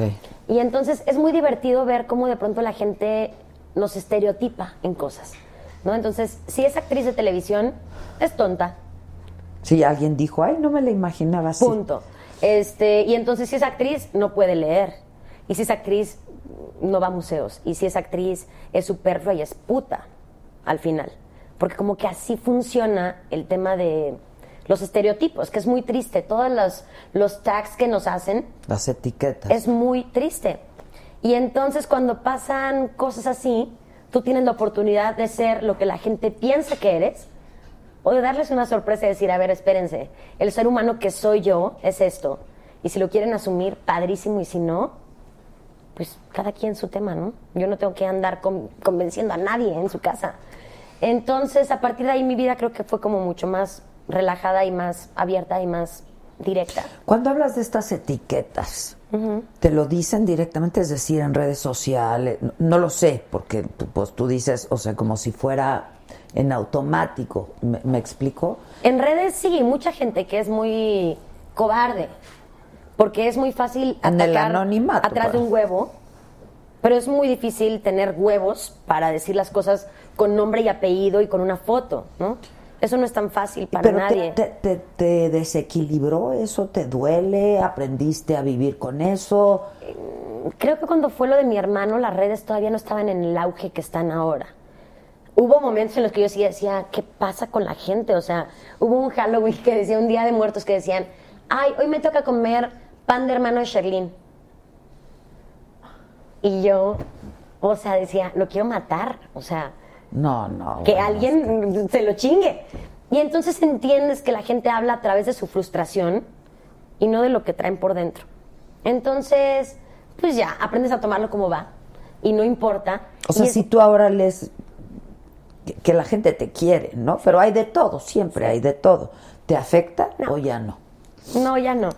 He aprendido a lidiar muy Porque bien eres con muy eso. joven, la verdad, y no es fácil. O sea, por más que lleves muchos años siendo una figura pública, pues has pasado por momentos duros, momentos difíciles, vulnerables, y que encima de todo, pues estás recibiendo críticas, no, no es fácil. ¿no? No, no siempre es padre, pero yo siempre soy de la idea de que críticas en mi trabajo, las que vengan, porque para eso me pagan y para eso estoy capacitada y si les gusta mi trabajo, padrísimo, y si no, está bien. Pero cuando la gente se pone a opinar respecto a tu vida personal, a mí me entra como esta duda de decir, ¿cómo andará la vida de cada uno de los que tienen tantas Sí, horas bueno, para claro. estar opinando sobre el TV Notas o sobre, no sé, cualquier medio de estos así chismosos que hacen una nota y ya es una realidad? Entonces me pregunto eso, digo, ¿qué tan miserable podrá estar su vida para tener tantas horas libres Sí, sí, sí, y tirar basura de tiempo, respecto a una persona que nunca ha venido a comer a tu casa. Sí, claro. Ahora, dime algo, ya, y, y a propósito del, del trabajo. ¿Dejaste de cantar? Sí. ¿Por qué? Y, y a propósito de arpías, llévate estas dos. Victoria Rufo, agárrate. Exacto. Tienes Te suplente. quedan, pero perfecto. Ah, ¿qué Te tal? quedan qué perfecto. perra, qué perra. Sí. Maribel Guardia, agárrate. O sea, no Qué bárbaro. No, no, no, no. Mira qué bonito, dice Esperanza. ¿Que dónde se presenta Arpías? Pregunta Manuel Arteaga. Vamos a arrancar a partir del 13 de julio en el telón de asfalto. Va a ser una temporada cortita porque ya tenemos mucho tiempo de gira y porque conjuntar un elenco como este es súper complicado, que solo, solo Omar Suárez lo logra. Este, Victoria Rufo, Jacqueline Andere, Maribel Guardia, Ninel Conde, Lorena Herrera, Adriana Fonseca, Ana Patricia Rojo, Ariadne Díaz, Gretel Valdés, Zoraida Gómez, Lorena Velázquez, bueno. Sara Corrales, o sea, la verdad es que el gran, el gran elenco femenino está, y, y un gran elenco de la saga. Sí, sí, sí, sí. Este, yo creo que el elenco más fuerte femenino que hay ahorita dentro de la, pues, dentro de las artes mexicanas, porque hacemos cine y telenovelas y teatro, está reunido en Arpías. Y pues no es nada fácil. No, no es nada fácil el encaso. Ni de mantener ni de pagar. También, Tampoco. exacto. ¿Quién Pero Omar- produce? ¿Quién produce? Omar Suárez. Omar. Y lo ok. dirigió Ben Ibarra, papá. De convivir, sí.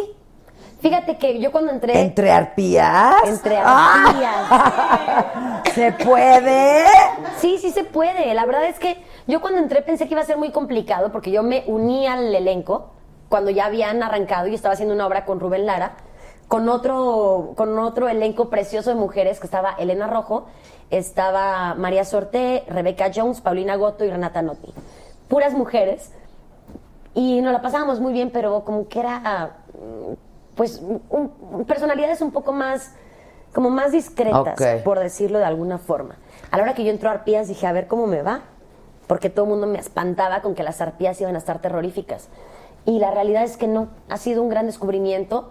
Hemos viajado por casi todos los estados de Estados Unidos, hicimos 27 ciudades de Estados Unidos, hicimos toda la República Mexicana, eh, Guatemala, Costa Rica, nos falta Honduras, Colombia, El Salvador. Regresamos a hacer gira a Estados Unidos, nos falta New York, Filadelfia y, y varios estados todavía. Y este y ha sido todo un descubrimiento. Porque como hay ¿Verdad que diferentes eso- edades, esa está es otra increíble. etiqueta, eso de que mujeres juntas ni difuntas. Digo, hay competencia. Sí. Sin, sin, sin duda. Este, pero yo creo que somos bastante solidarias. Hemos aprendido a ser solidarias, ¿no? Creo que estamos en un momento muy importante respecto al empoderamiento de la mujer, Adela. Y creo que estamos en una época en la que las mujeres ya estamos aprendiendo más a jalarnos la mano que a meternos el pie.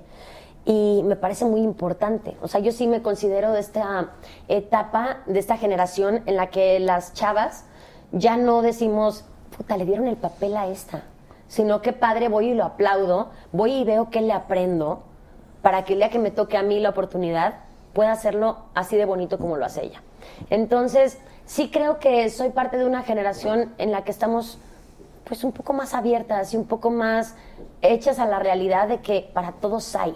Sí, hay para todos. Como yo siempre digo, esto es grandote y Grandote. anchote. Hay para todos, Y Si no, hombre. pregúntale a Sage. ¡Ah! Impresionante. Oye, este, te preguntaba si dejaste de que me dices Sí. que sí por Mm, porque nunca fue mi intención llevar una vida de cantante, pero era como de esas cosas que, aunque no se te antojan, la vida te lo sigue poniendo y poniendo y poniendo.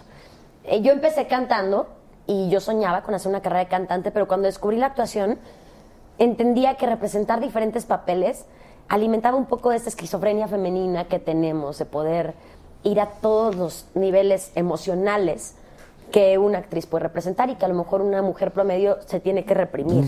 Aunque tengas ganas de gritar y aunque tengas ganas de cachetear a alguien, pues te lo tienes que reprimir por lo que los buenos modales obligan. Ser actriz te permite toda la locura y toda la pasión y todo el desenfreno y aparte nos pagan por hacerlo. Sí, sí, te puedes dar, o sea, te- eres muchas en una sola, ¿no? Y así somos eso las es- mujeres además. Sí, claro, bueno, las personas. Claro. ¿no? O sea, Entonces, cuando yo descubrí eso, entendí que mi lugar, mi lugar era en los sets, o en el teatro, o en el cine, y que la música iba a pasar a ser un segundo plano para mí. Y así fue. Para el teatro musical me encanta porque estoy preparada para hacerlo y lo disfruto mucho. ¿Sigues tomando clases de canto o algo? Ya no. Durante esos seis meses que estuve de gira no tomé. Ok. Pero generalmente, pero generalmente sí. Ya estoy ahorita resolviendo eso porque voy a tener tiempo libre en México otra vez.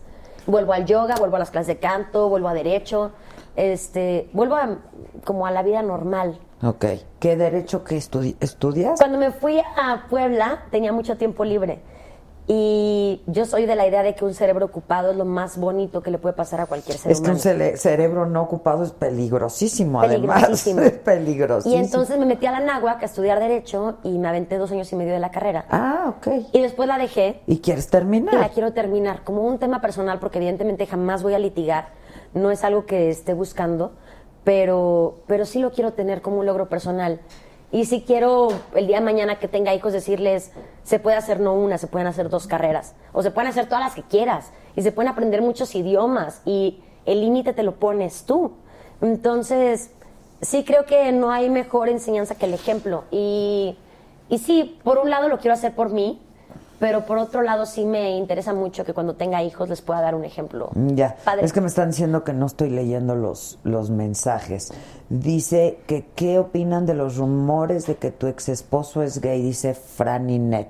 No, es una tontería eso. Ok, el Kimur, ah, eso no, no, no dice nada.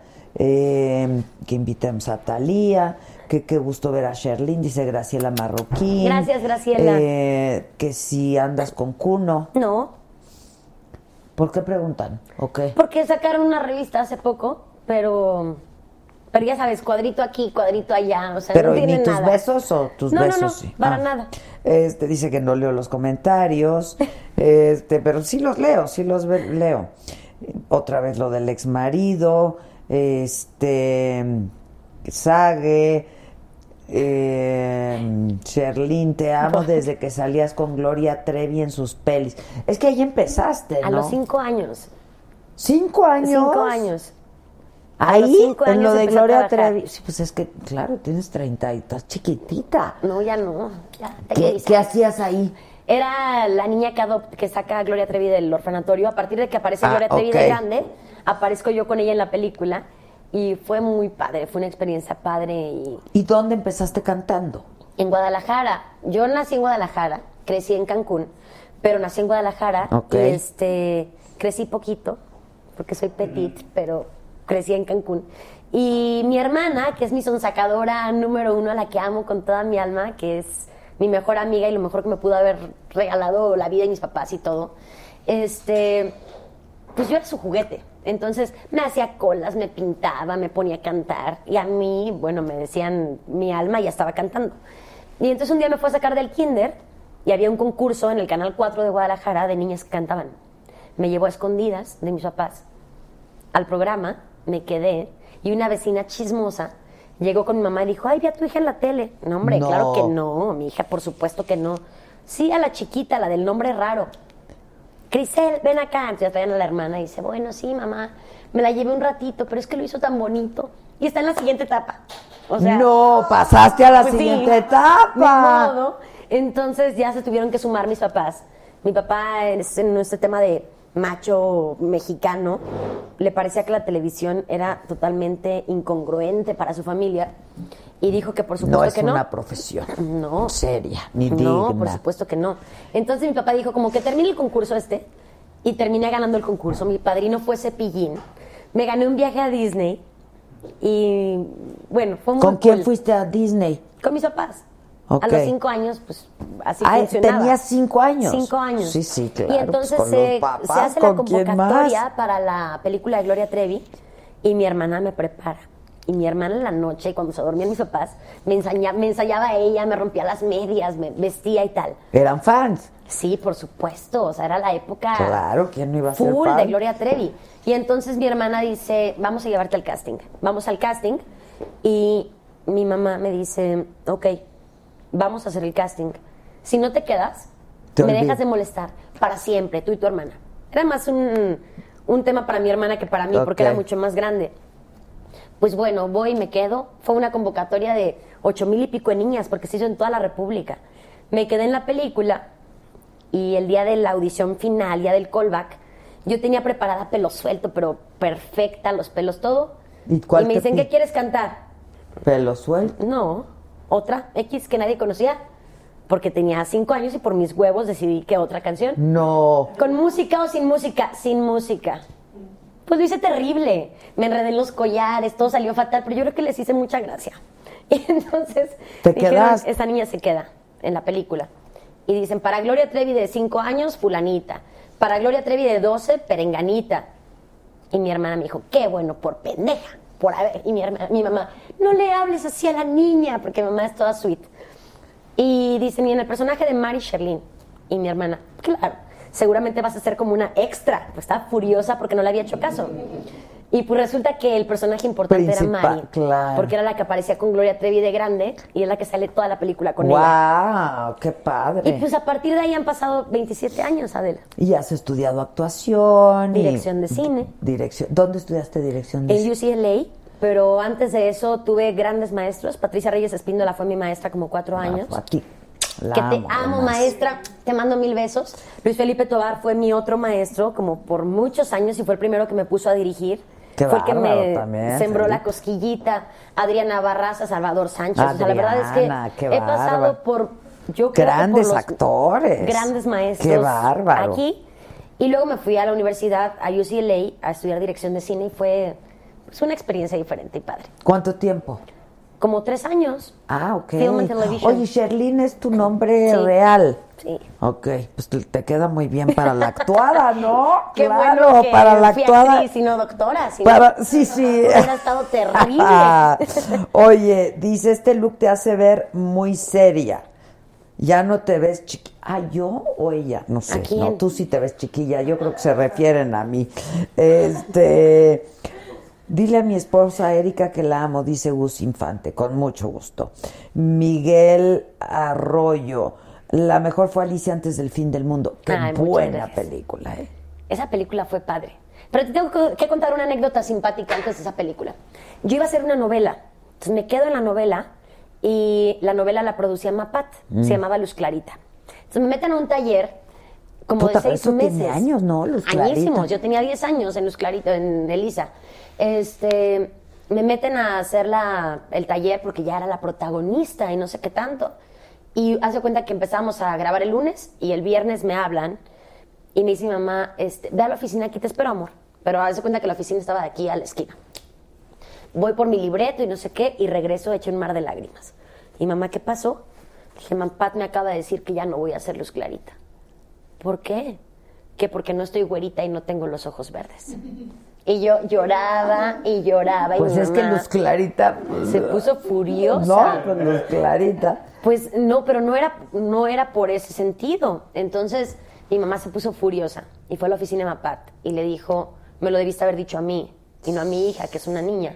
¿Qué edad tenías, dices? Como 10. Ay, sí está tristísimo. Sí, y yo lloraba y lloraba sin control y mi mamá me dijo, ya, nos vamos a Porque tu Guadalajara. mamá te lo hubiera dicho de otra forma, Más o claro, menos, quizá, claro. ¿no?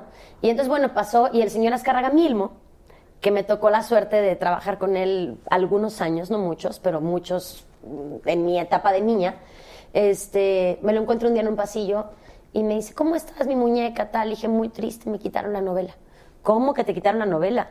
Tienes una cita, señora, llévela a mi oficina, tal, no sé qué. Y entonces, fíjate lo chingón del señor eh, cita en la oficina, que la oficina de señora Azcárraga era como todo un, un tema, En San ¿no? Ángel. En San Ángel. Pasillo, silencio absoluto. O sea, era como, es la oficina del jefe. Ya no es como ahora que, ah, entras y saludas a todo el mundo. No, ahora, ahora es como mucho más light. En aquella época había todo un protocolo. Entonces mandó poner una silla alta Claro, para la recibirme. famosa silla. porque era una niña. Y entonces yo estaba en una periquera y lo veía pues más o menos a la altura porque era muy chiquita. Y entonces me dice, ¿qué pasó? Cuéntame. No, pues me quitaron la novela, que porque no estoy güera, que porque no sé qué. Y me dice, ¿por qué no te pintaron el pelo? Y yo, pues no sé, pero pues que no. Tengo un amigo que va a hacer una película y es de una niña como tú. Y quiero que lo vayas a ver en este momento. Ok, seguramente lo conoces. ¿Ubicas a Chespirito? Y yo, obvio, sí. Bueno, lo tienes que ir a ver. Entonces llego a la oficina de Roberto Pero, Gómez por Bolaños. ejemplo, ese encuentro con el señor Azcárraga, ¿fue tú solita o estaba tu mamá también? Mamá estaba parada en el marco de la puerta. Ok, ok, ok. Porque mi mamá nunca me dejó hasta que tuve 17 años. Ok, ok. Ya me, me- me empecé a poner mula y ya me dijo, ay, ya. Ok. Que hueva contigo, ¿no? Pero antes de eso iba a todos lados conmigo. Y entonces este, me dice, vas con el señor Roberto Gómez Bolaños y el señor Roberto Gómez Bolaños me da Elisa antes del fin del mundo. Y entonces se volvió una película multipremiada con la que viajamos por Cañón. todos lados. Me dieron a mí eh, La Diosa de Plata a los 10 años, nominación al Ariel, o sea, viajamos por todos lados con esa película. Y son de esas, de esos, de esas bendiciones ocultas Sí, la verdad. que cuando te quitan algo de pronto viene algo que está Así mucho es. más padre. Así es. Como dicen, lo que viene conviene. Pues sí. Lo que viene conviene. literal. Digo, eso lo, lo sabe uno a la distancia, ¿eh? Porque en el momento, francamente, está cañón. Después de cuántos a lo que viene conviene, viene lo que sí me conviene. Exacto, carajo. que si estás embarazada, no, es que le queda grande el vestido y entonces, bueno, yo creo, no sé. ¿estás embarazada? No. Creo que no. Claro que no. No, oigan, Este- no sean culéis. No, no, no, no, no. Déjenme. Es que yo ya no sé qué es albur y qué no, estoy preocupada. Lee. Ah, a ver, esto ya, para terminar, porque, a ver, pregúntale a Sherlyn qué piensa de los catálogos de Televisa de actrices para publicistas y empresarios. Me parece que es una mamada. ¿Maldada o qué? Maldada, no, ni siquiera creo que se haya dado. Ok. Este, me parece que la gente es muy hocicona y que de pronto es muy fácil criticar. Yo no dudo que haya gente que por su gusto o por conveniencia va y está con alguien o con alguien más. Pero de ahí a que haya un catálogo, de verdad yo tengo 27 años trabajando en Televisa. Y si no estaba en el catálogo mentado, pues ¿Te vas a ofender? Sí, es O lo sea, mismo que han dicho No, varios. Yo la verdad creo que es una hociconería de alguien y que, que la realidad la gente va y tiene relaciones con quien se le da su gana y que hay gente que tiene medios para lograr lo que desea. Si son las pompas, qué padre. Si no, y es el talento, qué maravilla. Pero pues cada quien tiene lo que le conviene y lo que le toca. Entonces, decir e inventar y meter a todo Televisa en ese tema del catálogo, a mí me parece que es una jalada. O sea, pero de entrada tú dices eso no es cierto. Yo digo O que eso no es cierto. Tú que te enteraras, pues nunca estuviste en un catálogo. No, pero yo y creo alguien que te no, ofreció siquiera- estar con alguien o algo. Nunca en la vida. Y creo que lo del catálogo es una mentira absoluta. Ahora, esto de que, que también, pues, en este país, que pues no deja de ser machista y misógino, y esa es la verdad, y es un- está eh, muy acendrado en nuestra cultura. Y yo pondría el ejemplo de Saga y Paola, ¿no? Porque este, pues ahora resulta que el que tuvo un comportamiento inapropiado fue Sage y Paola ha recibido insultos. O sea, es una cosa rarísima, ¿no? Y Y Sage hasta porras hay. Que, que puede estar chistoso y divertido eso, pero no molestar a, a- a- a su mujer, ¿no? Digo, me parece terrible. Pero, eh, pues también a propósito de las etiquetas y todo eso, mucho se dice que entre las actrices o en el medio, este, para obtener un papel te tienes que acostar. Y ahora todo lo que está saliendo, no en México, ¿eh? Pues en Hollywood, por ejemplo, claro. ¿no? De todo esto. ¿Te pasó a ti? No, creo que el hecho de que estuviera mi mamá tan presente mucho tiempo mm, ayudó a mitigar esas cosas, porque claro que las hay y no podemos hacernos ciegos ante la gente que utiliza su pequeño o su gran poder para eh, utilizar sexualmente a las personas. En mi caso no pasó y yo sí creo que gran parte de esto fue gracias a mi mamá, que estuvo mucho tiempo ahí y que aparte se van dando cuenta y como que dicen, ay, esta vieja siempre está cuidada, qué hueva. Ok, ¿no? pero después de los 18, por no, ejemplo. nunca ha pasado. Y también creo que O sea, la con gente quien te tú has estado es porque tú has querido estar. Y nunca he estado, por ejemplo, con un productor. Nunca, nunca en mi vida, en mis 32 años, te puedo decir, he tenido un novio productor o un novio director. Nunca. O sea, pero ni salido, siquiera. Mm, salí con. Tuve un novio actor, como por cuatro años, mi primer novio. Y después de ahí quedé curada de espanto y dije que se dedica a otra cosa, que no sea lo mío. Porque con el ego de uno es suficiente. Sí, sí, sí, sí, está Y es terrible muy este terrible. asunto de los egos. Y después ahí decidí que los actores mejor de lado. Este, he tenido de, de otras profesiones, claro, pero nunca he tenido un actor ni un director, digo, un productor ni un director de novio jamás. Entonces, en mi caso no aplica. Eh, si es por amor, adelante. Si es por interés, pues cada quien su conciencia en la noche. Pero si es por catálogo, me parece que es una jalada. Claro. Oye, dice, por ejemplo, Jessy López dice, a mí sí me pasó, en Univisión fui acosada.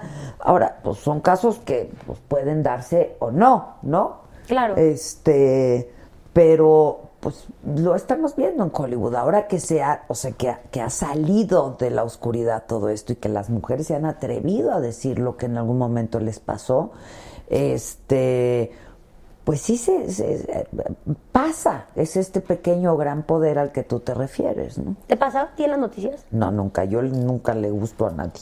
Yo ya les dije. ¿Por- que pero por qué será? Yo francamente nunca le gusté a nadie. ¿Pero por qué será? Nadie me ofreció ni madre y nadie quería Pues qué conmigo. ofensa, Ya. Oh, sí, Voy a qué poner aquí ofensa. abajo el teléfono de Adela y el mío. Exacto, favor, reciban sus exacto. propuestas indecorosas. Exacto, se aceptan, muchachos, por favor, se aceptan. No, la verdad es que no. Y yo, Pero la verdad es que toda mi vida me he dedicado a trabajar y a trabajar mucho.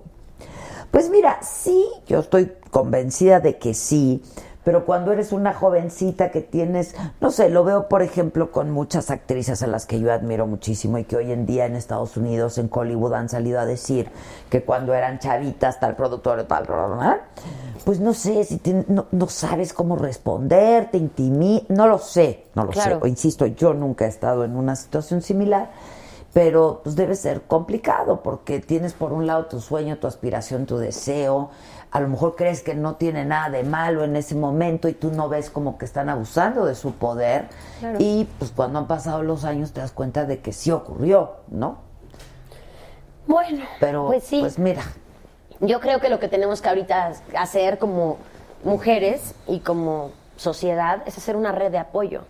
Y que cuando alguien levanta la voz no lo tiremos al loco Sí, o no, no, lo claro. ataquemos, al contrario, que Claro. seamos un respaldo para esta víctima que de pronto se ve en esta, en esta zona vulnerable en la que podemos ayudar de alguna forma, ¿no? ahora, para terminar, invita a que vean arpías, Los invito a que vean Arpías a partir del más 13 allá de, de estas julio. dos. Aparte de estas dos Pues que ya me las voy a llevar contratadísimas. Es que deberías de hacerlo, ¿eh? Los invitamos a que vayan a vernos al telón de asfalto. La temporada va a ser muy corta. Vamos a estar eh, viernes, sábado y domingo. Y el elenco es espectacular. Una producción de Mar Suárez que no se pueden perder. Más de 100 mil personas nos recomiendan. Y de verdad decir 100 mil personas. ¿Ya hicieron cuentas? Perdón, me están Una corrigiendo. disculpa. Me faltó un estadio azteca. Me faltó un estadio azteca, cosa de nada. 200 mil personas nos recomiendan y le queremos dar las gracias a toda la gente que ha hecho posible qué esto. padre. Develamos placa de 200, de 200 representaciones en Costa Rica y ver ese sold out y ver al expresidente develando la placa fue algo muy hermoso, inusitado y de verdad gracias a toda la gente que, que lo ha hecho posible y que los queremos un montón y que les mandamos un chorro de besos y los esperamos en el teatro. Oye, Liz me insiste en que le haga caso y yo no atino a ver cuál es su... Me dice, Adela, me haces enojar. Disculpa, Liz, pero es que no, no sé qué... Disculpa, no sé qué necesitas, pero te voy a hacer la pregunta obligada. A ver, venga. ¿Tú te darías? ¿Qué cosa? ¿Así? ¿Qué? ¿Amor harías? Es Yo que- me daría, Es que entre los chavos no dicen, ay, se dio y se la dio y no se dio y sí se yo dio. me daría, yo me doy todos los días. Yo me doy todos los días a la gente que amo. Yo me doy todos los días No, a no, mí no, misma. no, no, no. No es en ese sentido. Tú contigo, tú te darías, o sea, estoy buenísima y yo sí, me daría. Claro que sí. Por supuesto que sí. Me asumo como una mujer íntegra, chingona, inteligente, poderosa, sexy, guapa, cachonda. Claro que me daría, por favor. Eso es todo. Eso es todo. Bravo, bravo, bravo. Oye, este, alguien dice, yo fui a ver Arpías y está buenísima. Padrísimo. Este, Y contando. oiga, espérate, ve qué bonito dice Sara Salazar. Adela, mucha fuerza, por favor, maratón. Muchachos, espérense a fin de año, ¿no? Y eso sí, solo sí le das compartir si nos dices que este programa te gustó. Obvio. Que- ¿No? Que le den Te suscribes. Te suscribes, le das like. Swipe up y lo compartes en todas en tus redes todas sociales. sus redes. Así sí podemos llegar al maratón a fin de año. Este, ¿qué te pregunto? Híjole, es que no, tengo miedo de hacerte la pregunta. Ya, venga, venga. No, esto está muy bueno. Dice Nicha Román, yo también me la daría. Ay, gracias. No, es que no sé, a lo mejor no lo entiendo. A ver, Sabine Moussier, no, no sé qué. Y luego, espérame, Ay, me salió palazuelos ahí. ¿qué dice? Porque hacen como si estuvieran enchiladas asquerosas. De verdad son terribles. Ah, que dice Liz que si le hablas a Sabine. Sí, o sea, no me ha ¿Qué, tocado tú- se trabajar. pelearon con- o qué? No, ella y yo jamás. Eh, un ex marido, no sé si era su ex marido, el papá de sus hijos eh, cometió un fraude en contra mía y tomé acciones legales. Ah, es un, que era tu representante o qué? No, una persona que me invitó a hacer unos negocios y no eran perfectamente Legal, lícitos. Pues no, me quería chingar y punto. Ah, Entonces, pues bueno, este se hizo un proceso legal, me pagaron y la gente como que asumió que Sabine y yo estábamos peleadas, pero pues no. Ah, ok. Este es muy bonito. Mi amiga Ipanema Vinga, quien no conozco, pero que, que siempre parte nos de la escribe, familia? dice, Ade, me va a dar a mí porque no me pelas. O sea, ¿qué te va a dar? Dice que estás buenísima, Sherlyn. Este... O sea, ¿ya se me quitó el embarazo, culéis? A ver, a ver. Entonces, sí le hablas, Sabine. Ya, ya, ya creo que está satisfecha Liz en este momento. Ay, qué bueno. ¿No? Andamos Eh, bien por eso. este, Dice Fabián Muñoz Ledo, te he visto dos veces en San Luis y eres súper linda y súper accesible, Cher. Gracias, niña. Eh, feliz cumpleaños, no sé a quién, a Noemí. Eh, saludos desde Acapulco. Esta ya me dijeron que es un albur. Esto no sé de quién me hablan. Este, ¿qué, ¿Qué opinas de las nuevas netas? Me gustan. ¿Las has visto? Las vi un día, me gusta, me parece que está padre que se refresque el concepto. Eh, no sé si estoy muy de acuerdo en que les hayan dejado el mismo nombre, porque la gente estaba muy casada con nosotras. Entonces, eh, el O sea, son concepto como tal netas. funciona. Entonces, a lo mejor si le pones la mera neta o la neta de la neta Del o algo, whatever, funcionaría mejor y las hubieran recibido un poco mejor. Creo que la gente se va a acostumbrar porque al final todas y cada una de ellas son viejas padres y viejas ¿Quién inteligentes. está? Perdón mi ignorancia. Está Natalia, está Daniela Magún, está Jackie Bracamontes Ah, y está sí, Consuelo sí, Duval. sí, es cierto. Ahora son solamente Ella cuatro. sí se quedó consuelo, Ujú. ¿verdad? Jackie ya no. No, pero sigue en netas. Hasta donde yo sé, sigue ahí. Entonces, me parece que están padrísimas y que cada una le imprime un sello importante, pero creo que mm, a lo mejor hubiera estado más padre si le hubieran cambiado el nombre. Ya. Es- eso pasa en Unicable, donde pasaba antes. Exacto, U. en U. Ahora Ya no es U. Unicable. No, ya perdió Ya el cambió muchísimo. Unicable. Ahora es No, U. Ajá. Ahora es U con una nueva imagen, etcétera, etcétera. ¿Y en televisión estás por hacer algo? Estamos planeando serie nueva con Televisa y estamos escuchando, ahora que termine el contrato con Televisa, que estoy a unos meses, eh, propuestas distintas. Me parece padrísima esta parte de poder ir y venir Sí, está- de las está. televisoras. Porque Como debió de me parece sano para todos ¿no? y me parece que abre posibilidades como actor de ir y conocer a gente nueva y conocer directores nuevos y explorarte como actor en otros sentidos. Oye, este.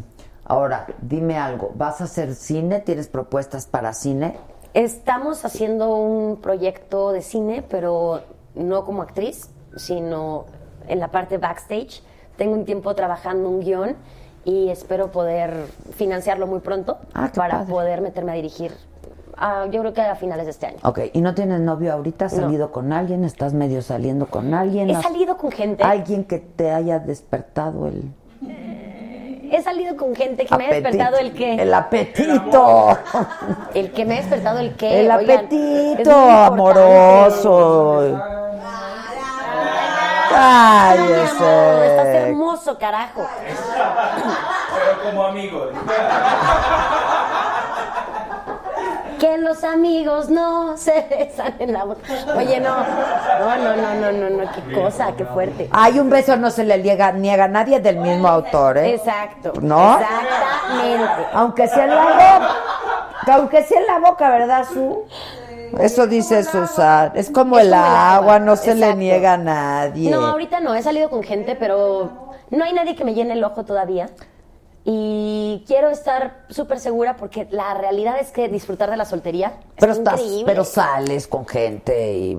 Pues salgo con... Ahorita ya puedo salir con gente porque estuve seis meses fuera de México. Ok, ok, ok. Pero ahora ya puedo empezar a salir con gente. Ok. Está bastante bueno. Está padre. Dicen que te pregunte por qué cancelaste la boda con Paco. Ya di. Ya, ya dije, ya llegaron muy tarde. Ya dijo, ya. Ahora, ¿quieres saber lo que, por qué pasó? Tienes que ver el programa. Y compartirlo. y compartirlo. Y se puso bueno el chisme, bueno el Ay, chisme. me van a dejar de hablar. ¿Quién? Ya me vi en blog. No, al contrario, no, pues ni modo, al contrario. Dice, al- yo digo que al contrario, porque según me dices, pues decían que por las hijas y por esto y por... ¿Las hijas viven con Paco? No. No, ni siquiera. Ni siquiera. Oye, ¿tú vives sola? Sí. ¿O con tus papás? No, vivo sola, ya estoy bastante peludita como para vivir sola. ¿Desde hace cuánto vives sola? Como desde los 27, Ay, pero me costó... yo- si mi mamá viviera, viviría conmigo.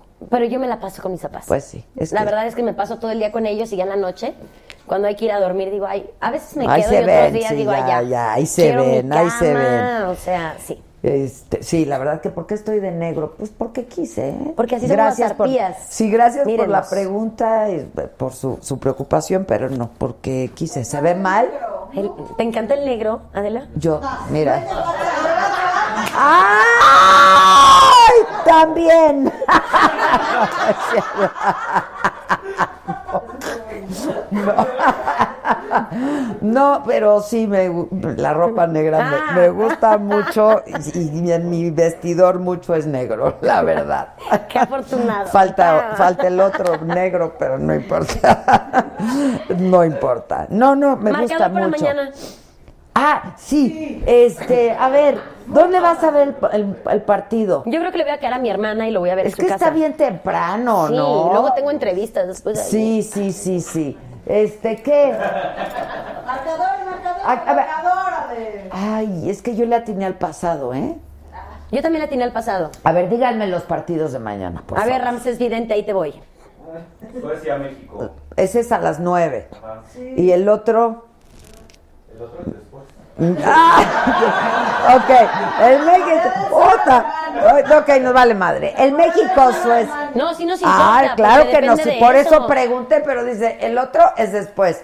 Corea del Sur, Alemania. A ver, México, Suecia, ¿cómo va? Híjole, estoy Híjole. preocupadísima. Yo creo que 1-0 favor México. ¿Sí? 1-0 favor México. ¿Tú qué dices? Suiza, Costa Rica.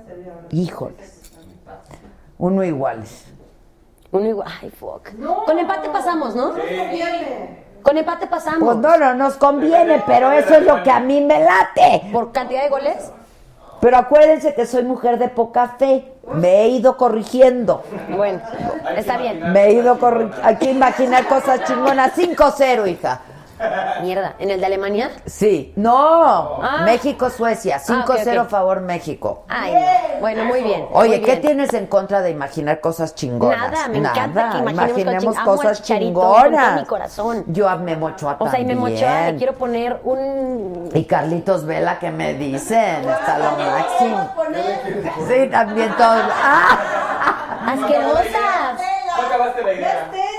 No, Calenturientas. no, claro. Oye, Adela, déjala salir, ve cómo están. Están, y pero además esta tiene al marido que hoy no vino, pero siempre está ahí enfrente. ¡Qué barbaridad! Mira, mira, con el dedito anda perdido. Ah, esa no es la del marido, es No, la no, de atrás. no, no, no, no. A ver, ¿tú qué dices? Marcador, 1-0 favor 1-0 México. favor México. Y Corea, Alemania, Híjole, yo creo que va a pasar Alemania. yo también, 3-0. Híjole. Yo te creo que 3-1, démosle el beneficio de un ¿A Corea? ¿no? Pobrecillos. Para que se yo regresen con el honor un 3-0. poquito más arriba. Anoten y luego nos hablamos a ver quién. A ver, ella dice 1-0 1-0. favor México, yo digo uno iguales en el México-Suecia. Y en el Corea-Alemania, Alemania, dices- 3-1. Yo digo 3-0 favor Alemania.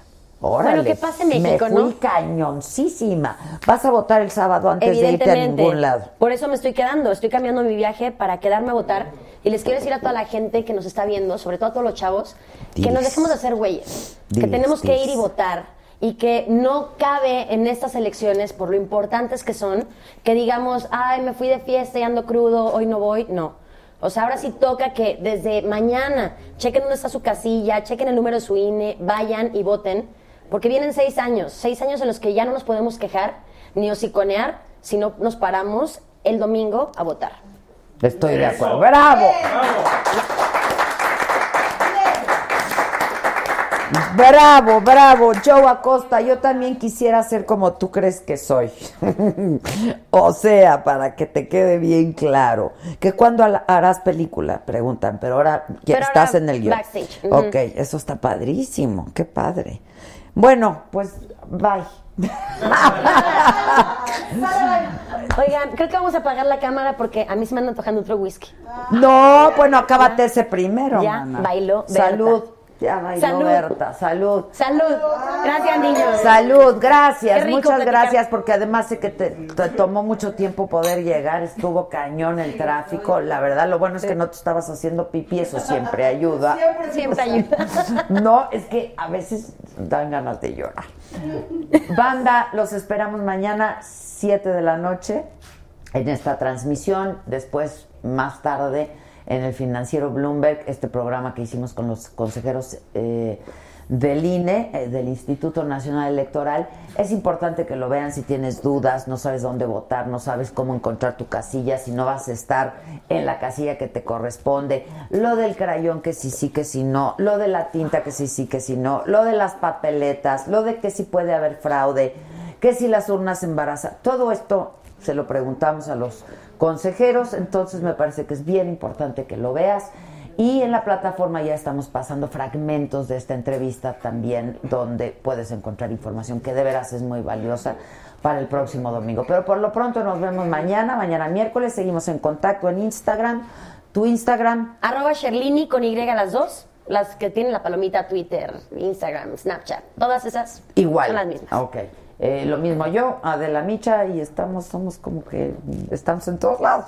Nos gusta esto de las redes sociales. Gracias y salud. Salud. Y la fi- por la fidelidad Amén. y el compromiso. Por favor.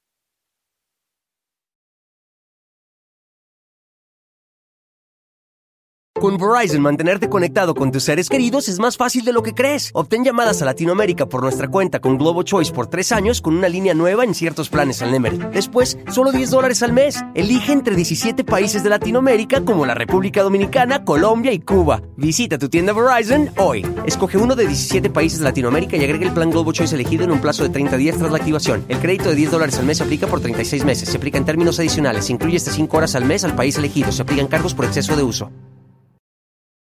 The living room is where you make life's most beautiful memories. But your sofa shouldn't be the one remembering them. The new life resistant, high performance furniture collection from Ashley is designed to withstand all the spills, slip ups, and muddy paws that come with the best parts of life. Ashley high performance sofas and recliners are soft, on trend, and easy to clean. Shop the high performance furniture in store or online at ashley.com. Ashley, for the love of home.